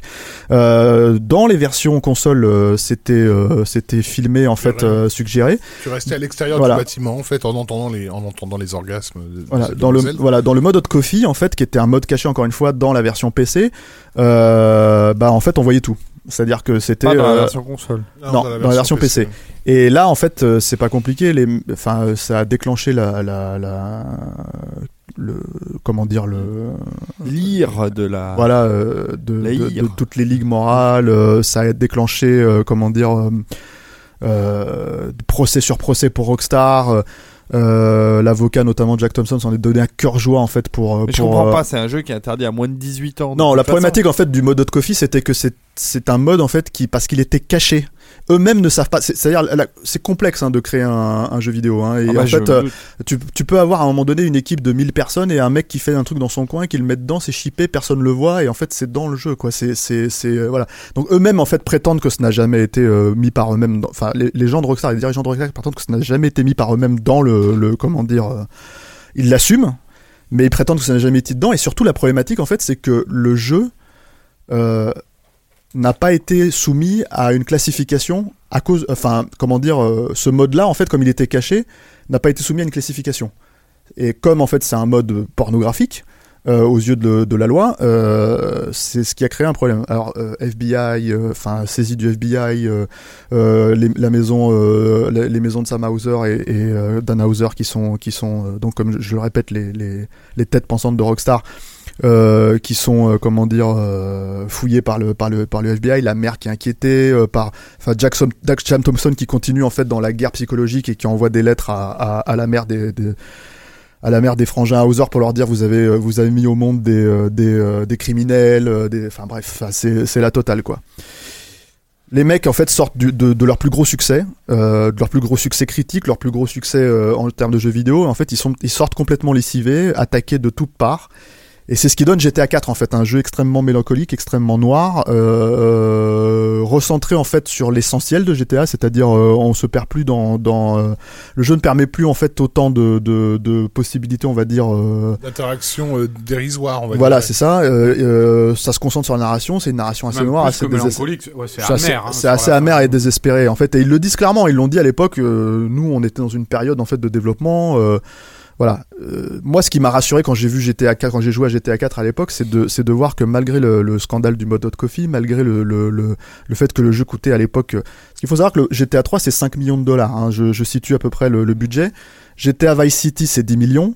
Euh, GTA 4 quand c'est sorti c'était du jamais vu c'était 100 millions de dollars de budget quoi donc c'est un, un, un, un enjeu énorme euh, et le truc Ah en oui, fait c'est que c'est carrément un cran ah ouais, dessus. c'est euh, ouais ouais mais de toute façon J'en la- profite d'ailleurs pour dire que si vous voulez voir des scènes de, de GTA 4 version Hot Coffee, il suffit de taper ça sur euh, le net GTA et, San Andreas, oui, oui, bien sûr et euh. vous trouverez euh, tout ça sur. Ah, mais aujourd'hui enfin c'est dérisoire en hein, quand tu y penses quand tu y penses et puis je pense Donc, que en, ouais. en- en fait, tu es en train de nous dire que les, les gars, ils, étaient, ils se sont mis à faire aux jeux vidéo ce qui ne se fait quasiment plus au cinéma, quoi, tu vois, c'est-à-dire faire des blockbusters d'auteurs C'est ça. sur Ouais, lesquels clairement, ils imprimaient, Avant, justement, ils imprimaient leur, comme leur je- mood voilà, du moment. ah bien sûr ouais. Avant que Stéphane rentre dans, dans, dans ce chapitre-là, qui est important, euh, juste de rappeler euh, euh, que dès le premier, enfin dès, dès GTA 3, il y a, il y a un truc qui, qui se produit, puisque c'est pas Sam, c'est Dan Hauser qui, dans une interview, avait ra- raconté ça, qu'à l'époque où il a vu euh, les tests d'animation euh, encore filaires, en, en fil de fer barbelé, enfin je sais pas comment on appelle ça, mais euh, de, du personnage en train de faire sortir un automobiliste de sa, de sa bagnole pour prendre sa place, euh, lorsqu'il a vu ce test-là, il a clairement pensé dans sa tête euh, qu'à ses yeux, le cinéma d'action était mort. Mm. C'est-à-dire que le, c'est Sam Hauser Voilà. qui a dit ça. C'est Sam Hauser qui a dit ça mm. euh, il a eu cette, cette, cette vision qu'il s'était, il s'était engagé dans, dans un chemin où en fait, voilà, tous les fantasmes de, de puissance que le cinéma d'action pouvait te proposer euh, allaient maintenant être à, la, à, la- à ta portée, euh, à ta portée de manette en fait. Et, et, et, et pour des gens qui sont assez clairement euh, euh, cinéphiles, en tout cas sur ce genre-là, ouais, clairement euh, ils, ils, ont, ils ont bien montré que le, le cinéma d'action, ils connaissent ça sur le bout des doigts.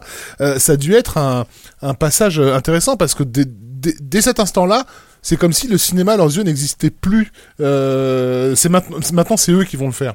C'est assez, assez étonnant parce qu'en plus ils ont une approche en fait de l'écriture qui euh, qui dit exactement ça. C'est-à-dire qu'en fait ils ont cette image de, de, de cinéphilie qui est une évidence parce qu'en fait quand tu joues à enfin quand tu joues à n'importe quel jeu tu joues il y a, y a cette mission dans GTA 4 qui est clairement la braquage de hit mais mais refait à New York quoi enfin Liberty City en l'occurrence. Il y a euh, il y a pareil la scène d'ouverture de hit dans GTA 5 tu as euh, une scène de enfin et d'ailleurs c'est complètement euh, enfin ça, de- ça Enfin, prend des proportions Vice City, qui est un, un énorme remake de Scarface, euh, voilà jusque dans la- le décorum de, de la villa que tu finis par. obtenir, à la fin, ouais. Et le, le, mais, mais, mais même, je veux dire, même jusque dans des ciné, dans la cinéphilie presque désuète, hein, c'est-à-dire, enfin désuète, c'est-à-dire en tout cas euh, anecdotique, mais qui est une vraie cinéphilie de fan d'action, où les mecs te citent une scène de l'arme fatale 2, Mm. euh, et juste après une scène de l'arme fatale 4, tu vois, euh, je veux dire, dans la foulée dans GTA 5, quoi, tu vois. Mais le truc, c'est que, Et puis, Ouais. si je peux me permettre aussi, parce que moi, c'est quelque chose qui m'avait choqué à l'époque, le, la place accordée au casting de voix.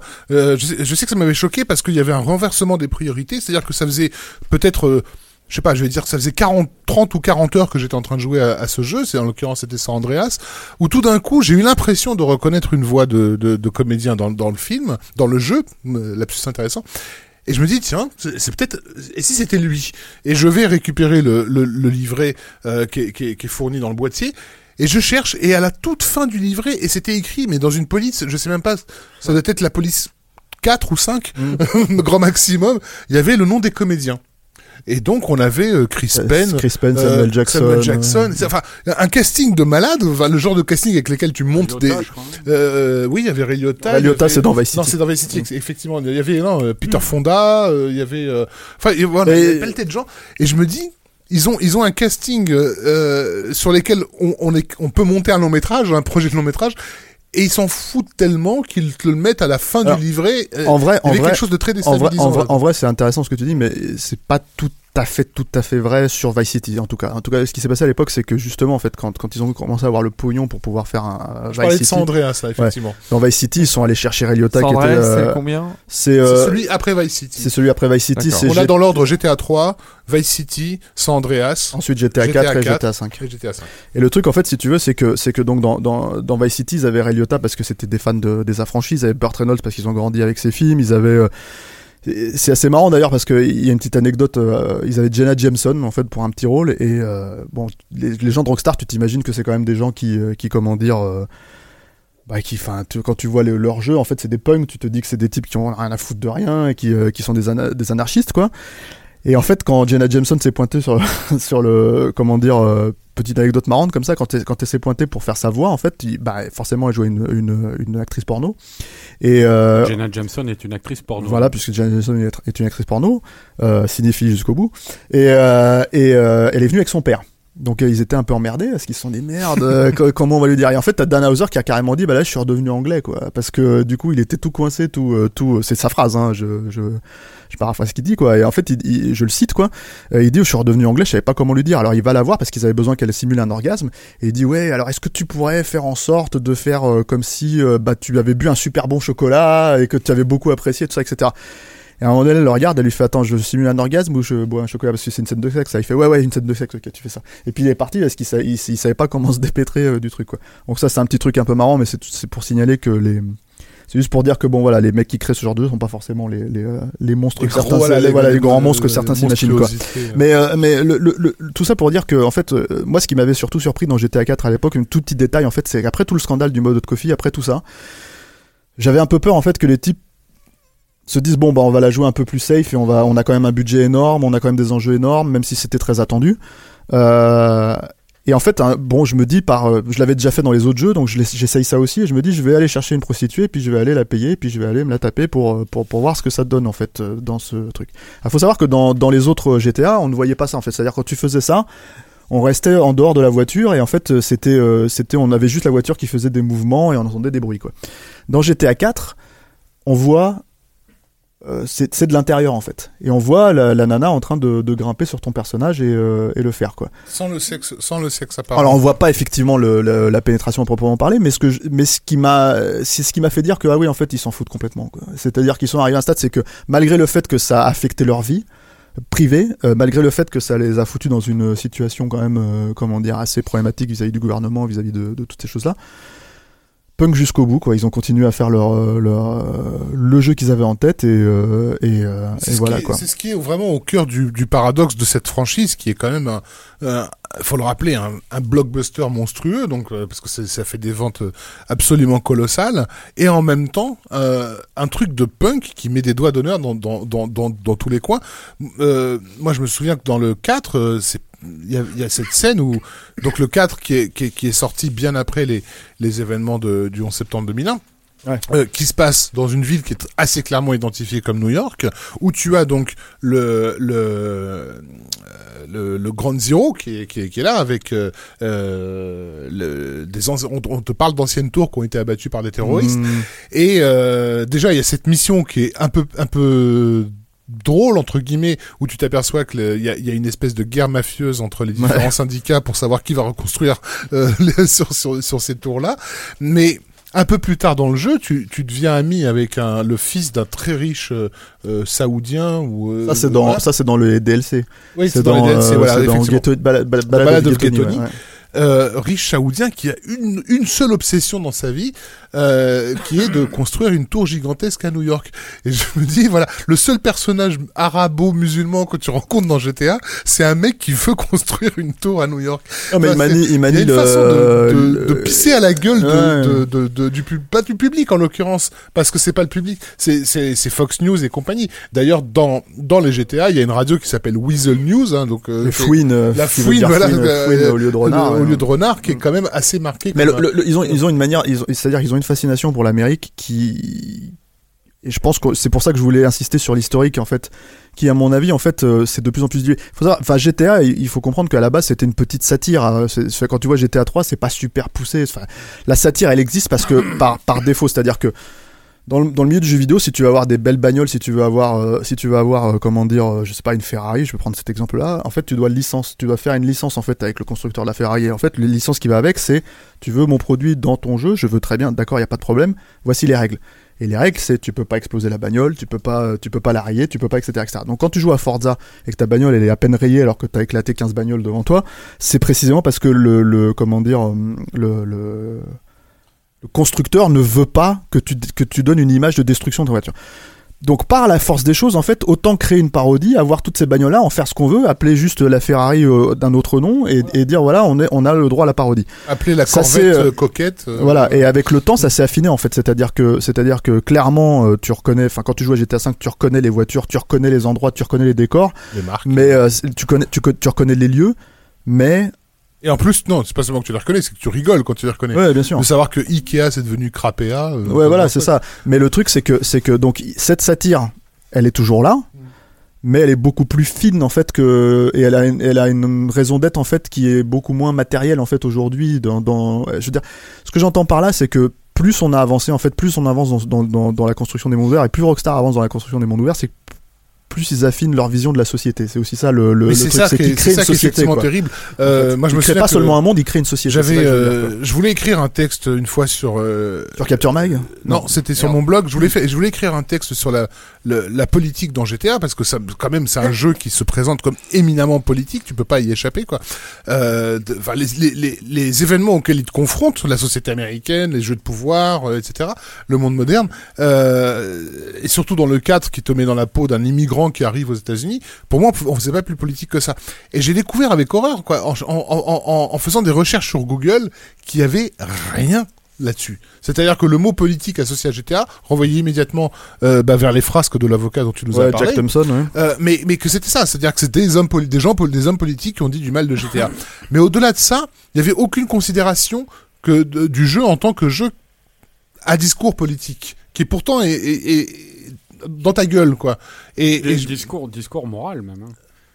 euh, un discours sur la morale en tout cas, ça c'est clair. Mais c'est vrai que dans le, le 4, qui, comme l'a dit Stéphane, est, est un jeu vraiment euh, mélancolique, euh, les, les questions qu'il pose sont des questions politiques graves, quoi. C'est-à-dire que le, la façon avec laquelle le personnage que tu incarnes est piégé par le, le monde dans lequel il, il- il atterrit, son incapacité à être quelqu'un de bien, euh, et, et la façon avec laquelle la société lui renvoie une image d'autant plus euh, euh, valorisante qui, qui, qui s'est comporté comme un enculé, c'est- c'est c'est- c'est dingue. Et quand j'avais découvert ce, cet easter egg tardivement, donc un easter egg, Le cœur, le cœur de Liberty City. voilà, où Ouais. quand tu rentrais dans la statue de la liberté par une certaine porte, tu pouvais voir le cœur de la statue, et le cœur de la statue, c'était un, un vrai cœur humain qui était enchaîné, en fait. Ouais. Euh, c'est, c'est la statue euh, emblématique de l'Amérique. pas, ouais, tu peux pas faire plus Tu peux pas symbolique. à hein, côté, ouais. quoi. Mm. Enfin, il y a, il y a- il y a une volonté. Voilà, et je pense que Stéphane peut enchaîner sur euh, sur sur euh, la complexité du 5 qui qui qui. Alors moi, le, le- le truc, le truc, c'est que le truc, c'est que ce que je trouve intéressant dans, dans, dans les corrélations justement entre les Sopranos et GTA V, c'est que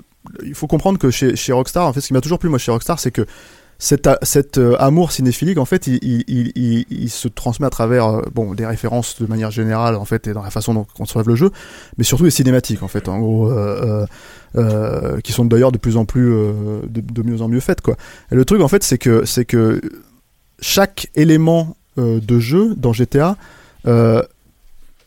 d'action, c'est-à-dire ce que l'action euh, que, que, que- qui est promise aux joueurs, en fait, elle n'est pas justement dans les cinématiques. Ce ne sont que des cinématiques de dialogue, de ce qu'on appelle de mission giver en fait dans le milieu, c'est-à-dire c'est un personnage qui va dire toi tu vas aller faire ça, tu vas aller à tel endroit, tu vas aller tuer ce mec-là, tu vas me braquer cette banque, tu vas faire ci et ça.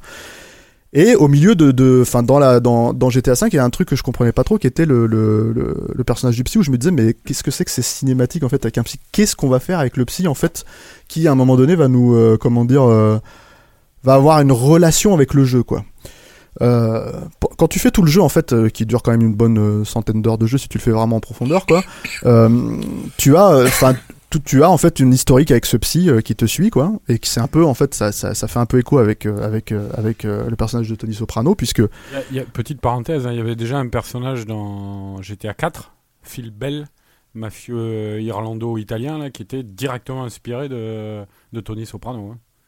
Euh... Je crois qu'il tenait une boîte de striptease, il, me semble, et il était en cheville. oui oui c'est possible mais ça ça c'est ça c'est c'est un plus un à la base, mais ouais. c'était un fan des Italiens, il supportait pas les Irlandais, Ouais. Mais ça c'est ça c'est ça c'est plus on va dire euh, une structure euh, comment dire euh, là je parle vraiment de en profondeur de ce que de Ouais, ce que de C'est ce ça que de comment les comment les les comment dire euh, comment Faut comment préciser chez Rockstar l'écriture s'est réappropriée en fait des codes des codes justement moi ce que je trouvais intéressant ce que c'est ce que c'est un peu ce que j'ai souligné préciser quand même qu'il y avait au moins une scène chez le psy qui était inzappable. C'est-à-dire qu'en fait, euh, euh, ça fait, c'est pas, c'est pas des scènes euh, cinématiques que tu vas croiser dans le, le parcours du jeu euh, à la liberté, à la, à la discrétion du joueur. Mm. La scène chez le psy, la première, elle était intégrée dans le, à la racine euh, du jeu d'une certaine façon. C'est-à-dire que tu pouvais pas y échapper. T'étais obligé de voir la scène du Oui, mais de toute façon, dans, dans l'absolu, tu peux les, tu es obligé de les voir parce que tu dois suivre les conseils. En fait, c'est-à-dire que le psy, en fait, te pose la question est-ce que tu veux voir plus de, tu est-ce que tu veux avoir plus de sessions avec moi ou pas, et toi, tu, tu, tu acceptes ou tu refuses.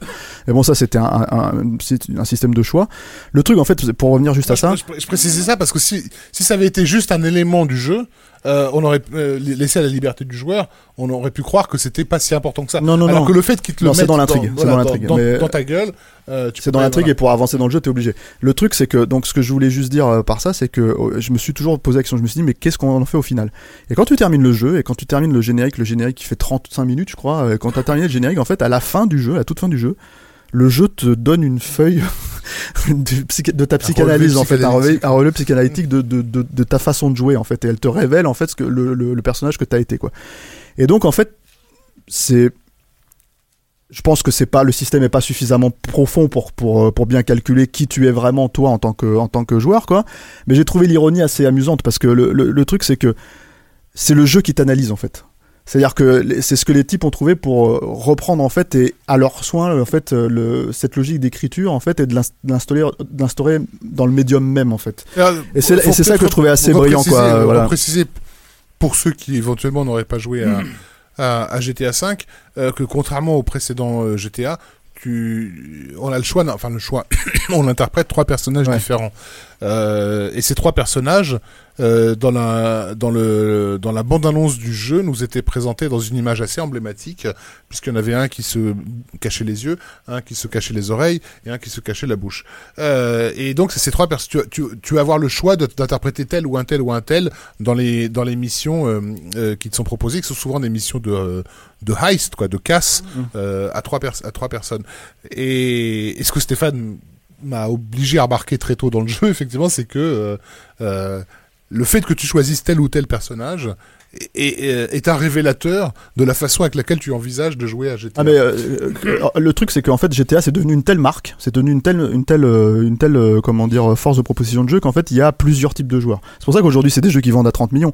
Le truc c'est que euh, clairement, euh, pour moi en tout cas, dans la façon dont je lis le GTA, c'est c'est Michael, le, perso- euh, le personnage pardon de Franklin, c'est le c'est le personnage de GTA typique, c'est le personnage de CJ dans dans San Andreas, c'est celui qui veut faire du pognon, c'est celui qui veut sortir du ghetto, Voilà, c'est celui euh, voilà c'est le c'est le, le jeune euh, loup aux dents longues Michael c'est le retraité euh, pas si vieux que ça mais qui en fait euh, regrette euh, sa vie passée de braqueur euh, qui, qui se pourrait la être le douce descendant direct de celui du, du GTA 3 en fait. euh, ouais. de ouais et puis de a Vice City quoi voilà côté Tony Soprano. Ouais, voilà.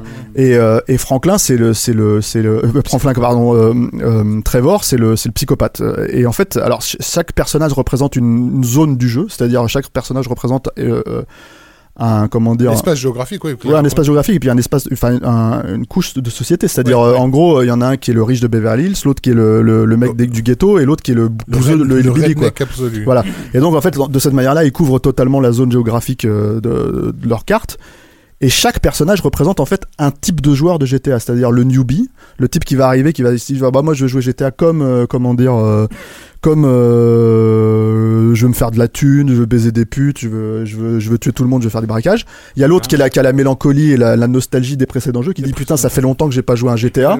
Euh, et ça, c'est Michael. Et t'as Trevor en fait qui est l'électron libre. En fait, voilà, le mec qui va tout péter, écraser les vieilles, euh, tuer les, euh, tuer les chiens, enfin, etc., etc. Enfin, foutre la, foutre la, la merde totale. Et ce qui est assez euh, dingue, en fait, ce que j'ai trouvé assez dingue dans la réception du jeu, c'est que Et les donc- mecs et te le mettent en avant, ils te foutent ça dans la gueule. Et là, c'est plus personne ne move. Il y a plus un seul scandale sur GTA 5. Il y a peut-être eu un moment donné. Non, mais il n'y a pas de scandale, il y a- mais il n'y a même pas de réflexion sur ce qui est en train de se Non, passer. ça c'est clair. C'est-à-dire Mais... que ce que tu dis par rapport au psy et par rapport au fait qu'à la fin le jeu te balance ta fiche psychologique par rapport à ce que tu as choisi de jouer dans GTA, enfin le fait qu'il te renvoie à ta propre responsabilité de joueur, que, voilà, si, si ça c'est pas le plus gros fuck you que Ro- Rockstar ait fait euh, à, Ouais, ses c'est peut-être détracteurs, que Jack Thompson et compagnie, ils sont partis. Euh, Euh, Jack Thompson, alors pour, de terminer, pour, terminer sur Jack Thompson, ça s'est terminé d'une certaine manière, c'est que le mec en fait il est quand même un peu fou à Il la base. mort. Non non, il est fou. En fait, euh, le, je sais plus c'est quel état de Miami, je crois, ou quelque chose comme ça, qui lui a enlevé sa licence de de- d'avocat. Parce qu'à un moment donné, le type a utilisé de telles méthodes euh, de gougnafier. Enfin, comme- encore une fois, comme je dis, le type il outrepasse, il outrepasse carrément ses fonctions. Il envoie des lettres à la à la mère de, de- des frangins de, de- des C'est frangins un Hauser. personnage de GTA en fait, le mec. mais clairement, euh, enfin, je veux dire, je pense que je pense que il il il, euh, euh, a été représenté euh, dans quelques personnages de GTA 4, euh, voire même de Red Dead et de et de comment dire euh, et de et de GTA 5 quoi. Mais euh, non, mais c'est marrant parce qu'en fait, plus plus tu montres les choses, plus tu les donnes à jouer. En fait, c'est-à-dire qu'en gros, tu vas dire, ah voilà, tu vas voir Trevor. Trevor, c'est un personnage quand même qui qui est un tueur. Euh, un, un, un, qui dans sa scène d'introduction nous est présenté en train de commettre un meurtre abominable. Hein, Et le- euh, meurtre, de pied, voilà, et, pas, mais- se- et- et pas seulement abominable à coup de pied, c'est-à-dire qu'il est en train de buter un personnage que t'as joué as joué auparavant. Voilà, ça veut dire qu'en fait, truc, il est en train. euh, le- clairement, les mecs sont en train de t'expliquer que le personnage que tu as été, tu l'oublies. Avec ce personnage-là, tu fais vraiment ce que tu veux. Et le truc, c'est que tu es vraiment fou, quoi. Donc lâche-toi.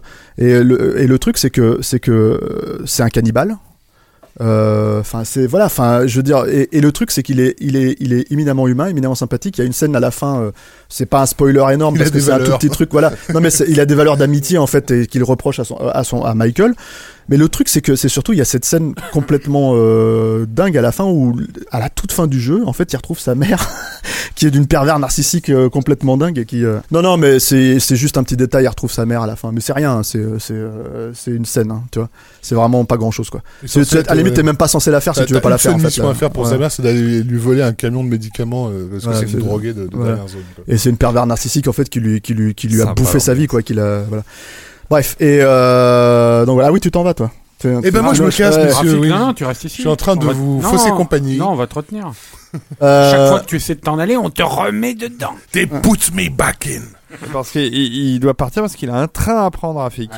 Tout à fait. Rafik n'est plus un Parisien. Il Ce soir, un donc, la rubrique BO sera exceptionnellement menée par David. David Ogia qui vous réserve une belle surprise. euh, Oh bah, non, enfin. On va, on va laisser Stéphane quand même finir son. Bah oui, oui. son- Ouais, je sais son pas, je sais pas si on a vraiment fait le tour du coup de. de On aura de- fait le tour à 4h du matin. Je pense. Voilà, je sais pas si on a vraiment fait le tour de, de, de, de- de trucs, mais ce qui nous paraissait important, c'est de, c'est de, c'est de signaler en fait, parce que bon, on pourrait reparler de Red Dead Redemption et faire toute une analyse du jeu aussi sous le prisme effectivement politique. Et euh, moi, ce que je trouve pertinent en fait, c'est que euh, ce que j'aime en fait dans les jeux Rockstar, c'est qu'ils sont représentatifs de leur époque, clairement au point où c'est en train d'arriver.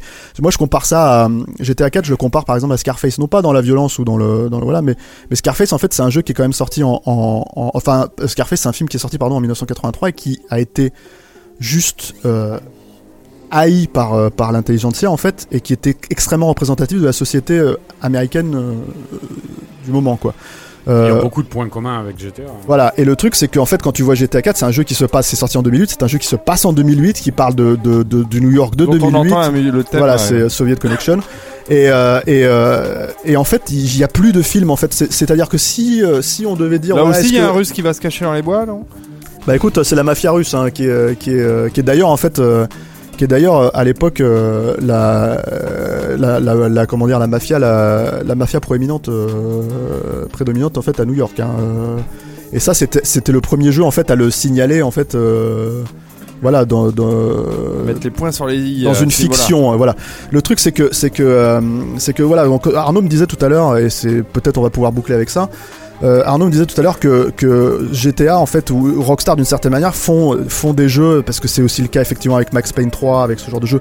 Ils font des jeux en fait que, que Hollywood, euh, enfin ils racontent des histoires que Hollywood nous permettent de vivre des histoires que Hollywood ne nous permet plus vraiment de, vivre aujourd'hui, mais c'est surtout en fait ils sont un à mon sens, en fait, ils font ce que le cinéma ne fait plus vraiment aujourd'hui, c'est-à-dire un, un reflet de la société actuelle, avec un miroir déformant, en fait, satirique, clairement, euh, mais très euh, pertinent, en fait. euh, et c'est aussi, en fait, ce qui, les, moi, les, rend fascinants et me donne envie de de, enfin, de passer des heures en fait dans cet univers-là, dans ces, dans ces sociétés-là, tout simplement en fait. Euh, voilà. Donc c'est pour ça qu'on on tenait à en parler quoi. Et bah c'est c'est cool. Et puis tu n'es pas le seul, parce qu'il y a quand même beaucoup, beaucoup, beaucoup de joueurs. Je ne de- désespère pas euh, de, de, de, de forcer Julien à jouer à GTA 5 un jour, mais en fait apparemment lui ce qui l'intéresse c'est d'aller dans les euh, dans les fonds sous-marins. Donc euh, Ah, je, je croyais que tu allais parler des bars à Ah, voilà, non parce que tu, vois, plus, en fait plus, plus les jeux en fait se font, plus ils sont grands. Et là en fait en l'occurrence c'est vrai ils ont rajouté les fonds marins que tu peux explorer, donc c'est encore Ah un passe-temps, enfin un truc tu vois. C'est c'est donc les mecs euh, développent et développent un jour ils vont aller dans l'espace. Bon, bah Voilà. merci, merci beaucoup. Merci. Ce serait mortel, un GTA dans l'espace. Là il y a, si tu crées une société ouais, ça peut fonctionner quoi. Base lunaire. Ça me rappelle des souvenirs, ce zik là. Super célèbre. Euh, Donc je le disais hors antenne tout à l'heure, mais pour l'anecdote, en fait, il y a John Williams, euh, le compositeur John Williams, qui avait envoyé un, comment dire, un, un message de félicitations Au à, compositeur à- de voilà, ce de ce thème-là pour lui dire bravo. C'est ça qui est génial avec ces jeux-là. Euh, aussi, c'est que voilà, là, ce que je disais à l'instant, là, c'est quand on réécoute une musique, on se dit oh là là, les souvenirs. On a l'impression que c'est presque de l'ordre de, de souvenirs vécus. C'est Euh, la force. Moi, je trouve que c'est la force en fait de- du truc. Bon, clairement, quand tu joues à Vice City, euh, euh, comment dire, euh, euh, c'est quand tu joues à Vice City, c'est clairement de l'ordre de la nostalgie puisque ça se passe dans les années 80. C'est, Miami Vice, c'est Scarface, tout ça. Mais euh, c'est vrai que moi, si je remets GTA 4 aujourd'hui, j'ai l'impression de revenir dans un quartier dans lequel j'ai habité il y a 5 ans en fait, euh, puisque j'ai passé tellement de temps dedans quoi. Et c'est aussi parce qu'en fait, je sais pas comment ils construisent leur ville exactement en termes de level design, mais je pense qu'ils doivent faire appel à des architectes, des choses comme ça, parce que c'est pas possible en fait de les composer de manière aussi précise et, reconnaissable en fait. Donc ouais, voilà.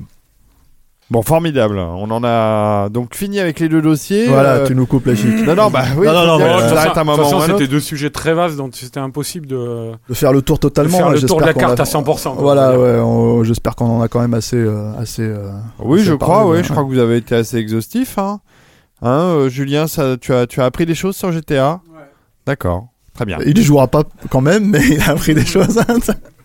Moi, ça va plutôt donner envie d'y jouer, mais bon, je suis, suis pas très bon joueur. Donc, par contre, en tout cas, euh, les versions euh, qui viennent de ressortir sur Xbox One et PS4 valent le coup. ouais, surtout même, même si tu as déjà joué aux, versions précédentes. C'est, c'est plus ou moins le même contenu avec des, des variantes et surtout une nouvelle expérience de jeu puisque tu peux jouer à la première personne, ce qui change beaucoup de choses en termes immersifs. C'est entre le gadget parce que par moment c'est un peu, c'est pas, c'est pas totalement fonctionnel dans le système du jeu. Et en même temps entre la redécouverte du jeu sous un autre angle, quoi. Et ça, c'est, ça, ça n'a pas de prix, quoi. Voilà. D'accord. Bah, merci beaucoup, euh, les Allez, amis. les coups de cœur. Euh, les coups de cœur, euh, ben, c'est parti alors. Euh, bah, Rafik est parti, donc on va ouais, commencer. trois coups de cœur seulement. Seulement trois coups de cœur ce soir. Bah, c'est pas grave. euh, c'est c'est trois coups de cœur qui compteront euh, euh, 0,33% de plus que d'habitude. oh là, pff, j'ai- j'ai j'ai du mal. Allez, Esteban. Bon, allez, c'est parti euh, pour Stéphane. Continue à garder la main et, et fais- et fais-nous ton coup de cœur, s'il te plaît. Vas-y. Alors moi mon coup de cœur c'est un coup de cœur un peu particulier parce que j'en ai parlé cet après-midi sur le, le site déjà j'ai fait ma critique c'est, Alléluia. Pourquoi c'est un petit coup de cœur? C'est juste en fait pour, pour, euh, pour remettre un peu le film en avant et, et signaler qu'il est sorti que sur une petite dizaine de salles en fait en France et que je pense que parce qu'il s'agit quand même de la renaissance d'un cinéaste en fait qui nous avait beaucoup impressionné il y a 10 ans qui était euh, Fabrice Duvels euh, qui, a, qui a fait depuis deux films qui étaient euh, enfin avaient des qualités mais nous ont moins euh, nous ont moins marqué puis ils ont eu des il a eu des problèmes avec. Le voir Alléluia en fait reprendre complètement le contrôle de son cinéma et, faire une, une œuvre d'une telle passion en fait je pense que ça mérite vraiment le coup d'être mis en avant. Nous on voulait l'inviter en fait pour pour cette émission pour qu'il puisse venir en parler. Malheureusement en fait il n'était pas disponible. Il est parti à Los Angeles pour faire son prochain film euh, donc on lui souhaite bonne chance pour ça et surtout en fait euh, voilà moi je voulais juste inciter les gens à, à- à- puisque c'est le week-end euh, à vraiment trouver la salle qui passe à côté de chez eux même si c'est j'ai envie de dire à 50 km de chez eux et en fait d'essayer d'aller voir ce film parce que ça vaut vraiment le coup il y a une vraie passion de cinéma en fait qui, euh, qu'il faut euh, défendre quoi voilà D'accord. Alléluia. Au cinéma. voilà pour ma critique est sur le site Euh, donc voilà, je, je, reviens pas dessus, mais vous pouvez, vous pouvez la lire. Super film et, et cinéaste passionnant. euh, Voilà. Eh bien justement, euh, Ar- Arnaud, tu as envie de prendre la parole. euh, je pense qu'il est temps pour toi de, faire ton coup de cœur. Et bah vas-y, euh, c'est parti. Alors moi c'est mon coup de cœur c'est une BD, une BD française qui s'appelle euh, Foxboy, donc de, euh, écrite et, dessinée par Laurent Lefebvre. C'est publié chez Delcourt, ça vaut même pas 15 euros le tome, je crois. Donc on parlait euh, dans la première mission euh, et on a parlé cette semaine sur euh, encore sur capture des super-héros français à l'occasion de la sortie du bouquin de Xavier Fournier. C'est encore un super-héros français là et un très bon en plus, Foxboy, le garçon renard. C'est étonnant parce que c'est un récit qui prend place à Rennes, en Bretagne. C'est un super-héros breton. Euh, un gamin qui est victime d'une malédiction. Euh, enfin, il rencontre un fakir qui va le transformer en renard-garou et il va utiliser ces pouvoirs-là pour devenir super-héros et faire ré- régner la justice dans sa ville. Euh, ce qui est étonnant, c'est que c'est un, un contexte très réaliste. On voit, il y a plein d'éléments d'actualité française qui implantent le truc dans la province française d'aujourd'hui avec l'actualité, tout ça. Euh, le personnage lui-même au départ est mauvais. C'est un garçon mauvais qui va devenir gentil après, euh, qui va devenir un super-héros.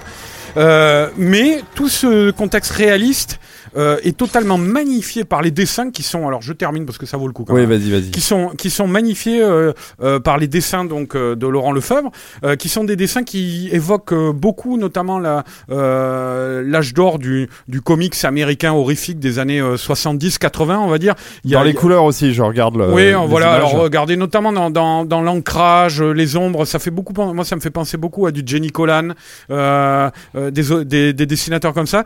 Et, et c'est un univers très expressionniste, très haut en couleur, euh, et qui donc se, se, se choque entre le, le- la volonté de réalisme euh, de la BD, encore une fois une, vo- une volonté euh, de, de, de réalisme très français, euh, et euh, ce, ce, euh, mise en forme à l'américaine, très expressionniste, crée un mélange totalement détonnant et qui fonctionne vraiment. quoi. J'ai été vraiment bluffé, et étonné par ce. T'as dépassé ta minute là Bah, il a pris celle de Rafik. voilà. Voilà, Il j'en ai pris un peu. Bon, Bon, c'est Euh, chez qui ça C'est chez Delcourt. Delcourt, très. Delcourt, qui comme d'habitude font des reliures qui tiennent pas le coup déjà. Là, je vois, mais c'est un- ah ils ont un vrai problème avec ça Delcourt, mais c'est dommage parce qu'ils font du beau boulot. Mm. Ils ont une politique éditoriale euh, courageuse, mais voilà. Bah, dans ah, acheter Foxboy, c'est c'est- Foxboy pour Noël. Mais Rachetez-le quand même en deuxième exemplaire au cas où ça part en couille. Voilà, quoi, c'est ça. c'est ça. Ok. Euh, Julien, tu, tu vas clore ce bal de coup de cœur. Alors, euh, euh, vas-y, tu, tu, as, tu as largement une minute. Alors, euh, je peux commencer là Ah hein, oui, ça- oui, Je, je sais jamais trop avec ce petit euh, logo. Moi, je vais vous parler d'un documentaire qui s'appelle Kurosawa la voix, euh, que l'on peut voir sur le, le Blu-ray, euh, le double Blu-ray que va sortir Wildside des 7 samouraïs de Akira Kurosawa. Euh, Kurosawa, la voix, euh, c'est un documentaire qui a été réalisé par Catherine Kadou, qui était euh, l'interprète attitrée de, de Akira euh, Kurosawa quand il venait à Paris, qui était aussi l'interprète de, de Hayao Miyazaki. Euh, moi, j'ai travaillé une fois avec elle, avec Kitano. Euh, des sous-titres de Ghibli. Voilà, et, et qui, est une- qui, est, qui est devenue une proche de, de Kurosawa au fil des ans, qui a même un petit rôle dans Rêve. Et ce qui est intéressant dans Kurosawa la voix, c'est qu'elle a sillonné le monde, elle a vraiment sillonné le monde, pour essayer de mesurer euh, l'héritage cinématographique de Akira Kurosawa chez les cinéastes. Et c'est ça qui est intéressant, c'est chez les cinéastes. Euh, le documentaire fait un petit peu peur au début parce que euh, on a euh, Karosmaki ou des, des, des gens comme ça, ou Théo Angelopoulos. Sauf que bah, très vite elle sort de ça et que tu as un casting de cinéastes absolument ahurissant.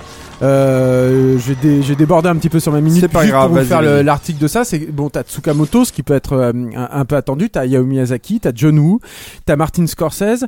T'as euh, Bong Joon-ho, le, le réalisateur euh, coréen, puis t'as aussi Clint Eastwood, qui est peut-être d'ailleurs le, le plus euh, les plus décevants en fait de, de tous les intervenants.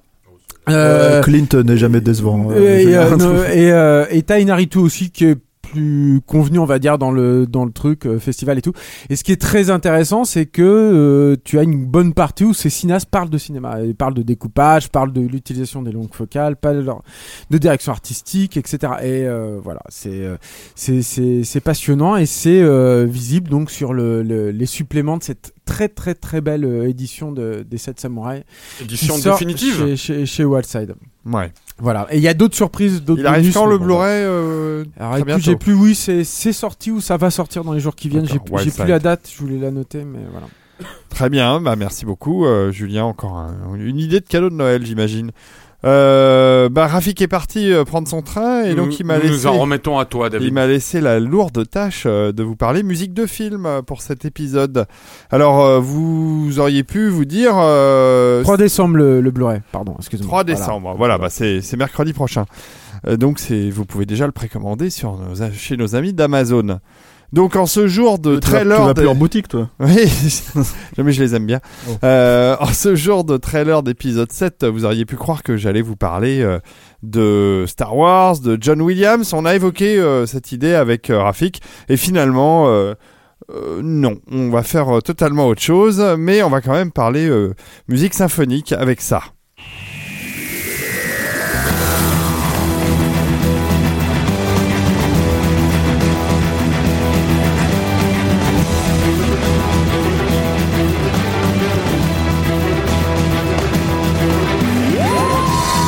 Alors pour ceux qui, qui connaissent et puis pour ceux qui ne connaissent pas, c'est le Euh, Arnaud, c'est génial. Est-ce qu'il est en train de se demander ce que c'est alors qu'on en a parlé avant, avant C'est l'émission le thème, pas euh, reconnu, Arnaud. c'est le thème très, c'est le thème très années 60 de la série Ah oui. euh, anglaise Très- BBC. Très daté, ouais. Euh, très daté, mais qui a été remis donc, euh, qui a été remis au goût du jour euh, par euh, le compositeur anglais Murray Gold.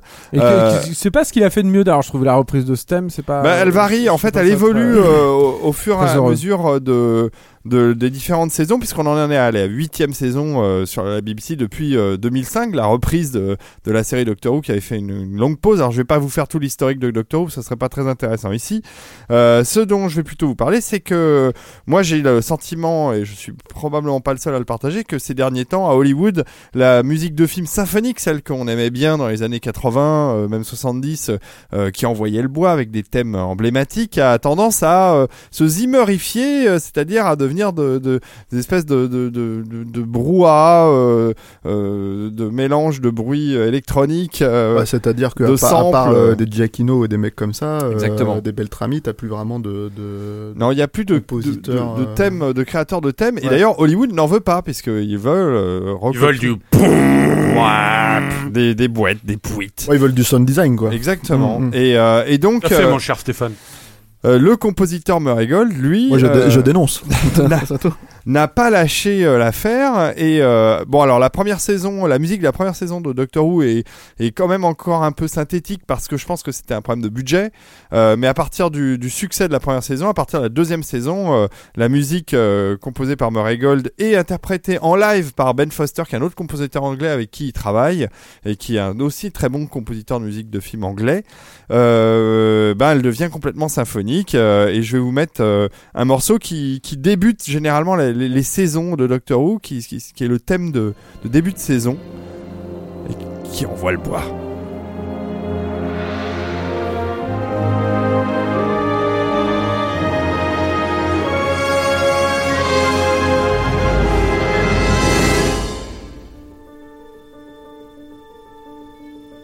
C'est Transformers, ça.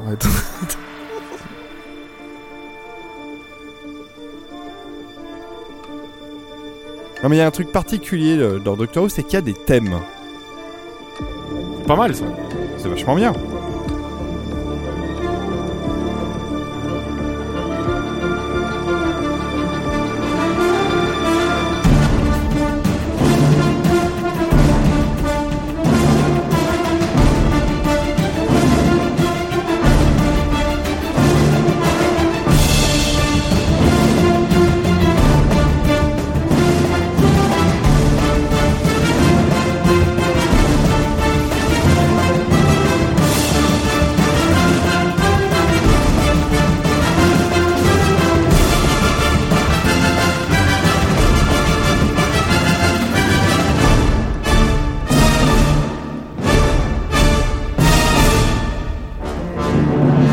Ce, ce sont généralement des, des morceaux assez longs et euh, où, le, où le compositeur euh, s'éclate en développant euh, le thème vraiment jusqu'au bout.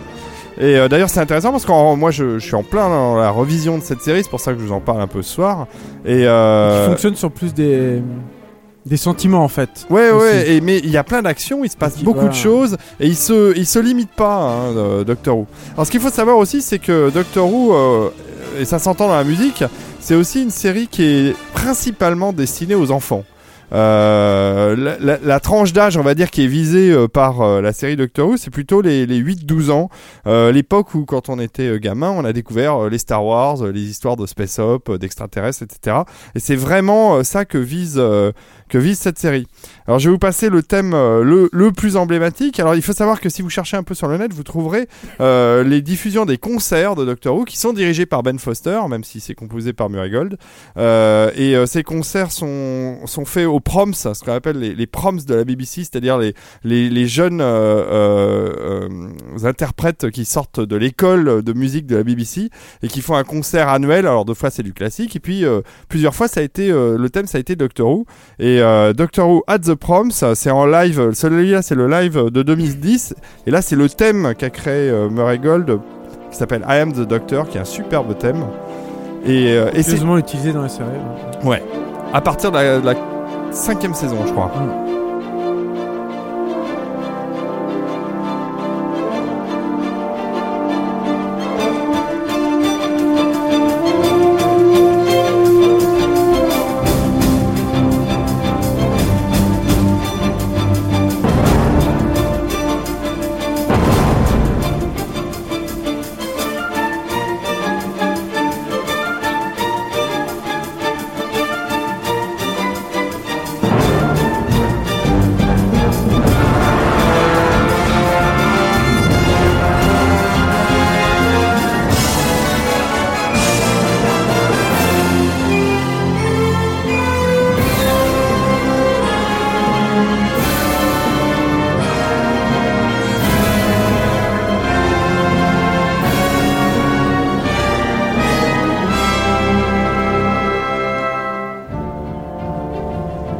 je vais pas vous passer tout le morceau malheureusement parce qu'il dure plus de 4 minutes, euh, presque 5 minutes, euh, mais euh, le thème est, est entraînant. On voit qu'ils hésitent pas quoi, à lancer les cuivres, euh, à faire de l'action.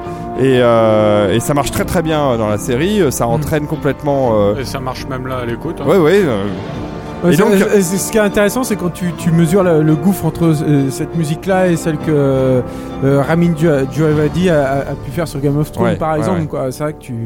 Voilà, ça c'est c'est un- quand même. un Et, encore, of celle de Thrones, Game- le thème de Game of Thrones a quand même de l'ampleur. Enfin, c'est quand même Ouais, pas mal, mais, pauvre, Oh là là, euh, non, il est catastrophique. moi, moi, je, je le trouve En pas tout si cas, il est mal. très populaire. Hein. Il est très populaire. Moi, moi, je l'aime, moi, je l'aime bien, mais par non, contre, non, mais je Ramin, parle, je euh, parle du compositeur. Oui, oui, bah oui, euh, le reste de la, de la composition est pas très intéressante. Donc là, euh, bah, ce qui est amusant, c'est que vous entendez derrière, vous allez voir, et vous entendez le public qui réagisse parce qu'en fait, les créatures de la série arrivent euh, sur scène et arrivent au milieu du public. Alors vous imaginez la tête des gamins parce que c'est une espèce d'arène, euh, le grand Albert Hall, et euh, tous les gamins sont complètement fascinés euh, par les créatures de Doctor Who qui débarquent et qui commencent à essayer de leur, les impressionner ou de leur faire peur. Et, ça donne quelque chose d'assez merveilleux. Je vous conseille vraiment d'aller voir les vidéos sur le net si vous pouvez arriver à en voir. Il y a, des extraits sur YouTube du concert des proms de, de Doctor Who. Il y en a trois. Il y a eu un 2008, 2010, 2013. Et j'espère qu'ils en feront d'autres parce que j'irai bien en Angleterre les voir. Il y a un côté bondien aussi dans l'orchestration.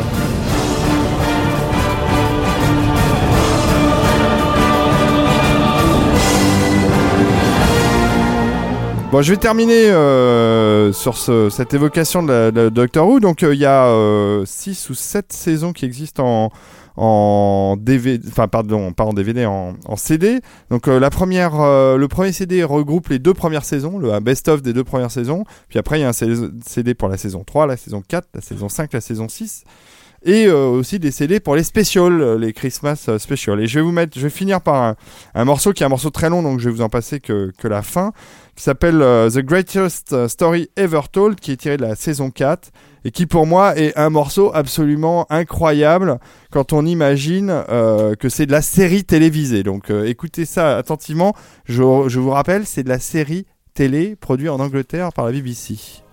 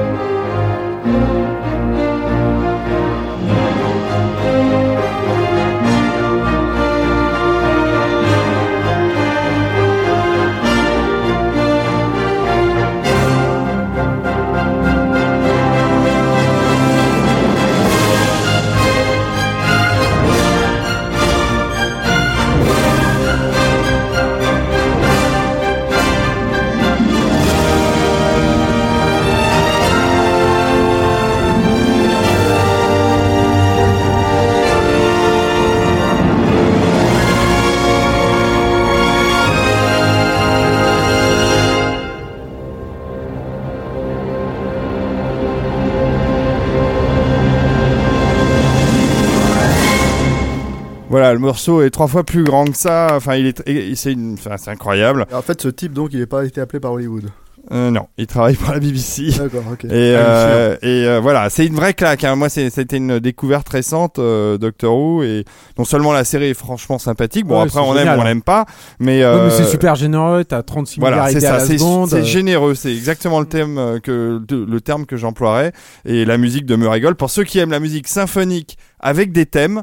Bah, ils seront euh, comblés euh, dans l'écoute euh, de ce score. Voilà. Bon, qu'est-ce qu'on fait? On se débarrasse de Rafik, on garde David, non? Elle était parfaite ce- ce- cette rubrique. Bah écoutez, je vous remercie. En tout cas, euh, j'y- mets beaucoup de passion puisque comme Rafik, je suis un grand fan de, de musique de film. Comme Rafik, vous parlez comme les dauphins, là, à communiquer avec, euh, avec les Exactement. Tout à fait. Comme les baleines, là, ils chantent. On verra, on se mettra d'accord. On accordera nos violons justement pour la prochaine euh, rubrique. On essaiera Ouais. de trouver quelque chose qu'on aime. C'est vrai qu'il y a plein de compositeurs qu'on n'a pas évoqués. euh, euh, les Michael Kamen, euh, les James Horner euh, et Les d'autres. petits jeunes, quoi. Les petits jeunes, ouais, par exemple. buts, Voir, voir qu'ils sont plus là. Bon, se- on va, on va terminer là-dessus. On a fait combien, là? Euh, 2h41 d'enregistrement, donc va. on est aux 2h30 habituels. Ah bah non, ça va euh, encore râler parce que parce qu'on n'a pas fait 3 heures. mais- Ouais, on était plus proche de 3 heures, hein, la plupart du temps. hein. Ouais, mais bon, ça va, on n'est pas nombreux ce soir, et puis il n'y a pas d'invité pour nous parler. Alors, Ouais. euh, mais vous avez été prolixe en matière de, de GTA euh, et de Soprano, donc, euh, donc euh, merci beaucoup en tout cas. C'était le but. Merci à Merci toi, à David. toi. Bon bah moi je vais aller me merci coucher avec un grog. Smith. Oui, merci à Monsieur Smith qui assure le live comme d'habitude et allez revoir le replay euh, sur. euh, À qui je tourne le dos. On va, remercier, Smith. on va remercier l'ami de Cédric Fontanin hein, qui quand même passe avec moi euh, une bonne journée euh, comment dire sur la table de montage et, et- clair. et plus Il pour, faut euh, dire que, pour faire les bandes annonces quoi. que Cédric et Stéphane se sont particulièrement défoncés sur l'abondance de cet épisode. de- Ouais, Ah, le, le montage, le montage entre les extraits de Soprano et GTA était vraiment Ouais, on s'est bien amusé. c'est vrai, c'est vrai. cool, ouais. Ouais. Mais bravo à lui. Et vous allez faire ça à chaque fois alors les amis On va essayer ouais. C'est Ah, c'est du boulot, hein. ouais. C'est du boulot mais c'est sympa. Merci Julien. Bah, de rien. On merci se à- retrouve la merci à prochaine vous. fois. On vous fait un, épi- un épisode en décembre. Ah, tous les mois euh, Tous les mois ouais, normalement. Bon, bah, Bah, là, ça sera peut-être un peu plus. Euh, ça sera peut-être pas dans un mois parce que dans un mois on sera Ouais, en- entre le Noël et le jour de Ouais, voilà, ce sera peut-être début janvier du coup peut-être mais on verra, Ah, alors, on sait pas encore. un quoi. peu avant, un peu Ouais, après, on sait pas sait encore. pas, ouais. D'accord, ça Voilà. dépendra de votre actualité et, euh, et puis de vos Et disponibilités. on recevra un invité de marque, on recevra Clint Eastwood, on peut Oui, vous le dire. ouais, voilà. ouais. Mais il paraît qu'il est pas passionnant. l'interview. enfin bon, bref, on fera, on fera avec. hein. Euh, en tout cas, euh, bonne euh, fin de soirée à tous euh, pour ceux qui nous écoutent dans le, dans le live. Merci de nous avoir suivis ce soir. Et puis, euh, eh ben, bonne euh, fin d'année, bonne fête euh, si on ne se retrouve pas d'ici là. Bonne soirée les auditeurs. Bonne soirée. Merci à tous. au revoir. Au revoir.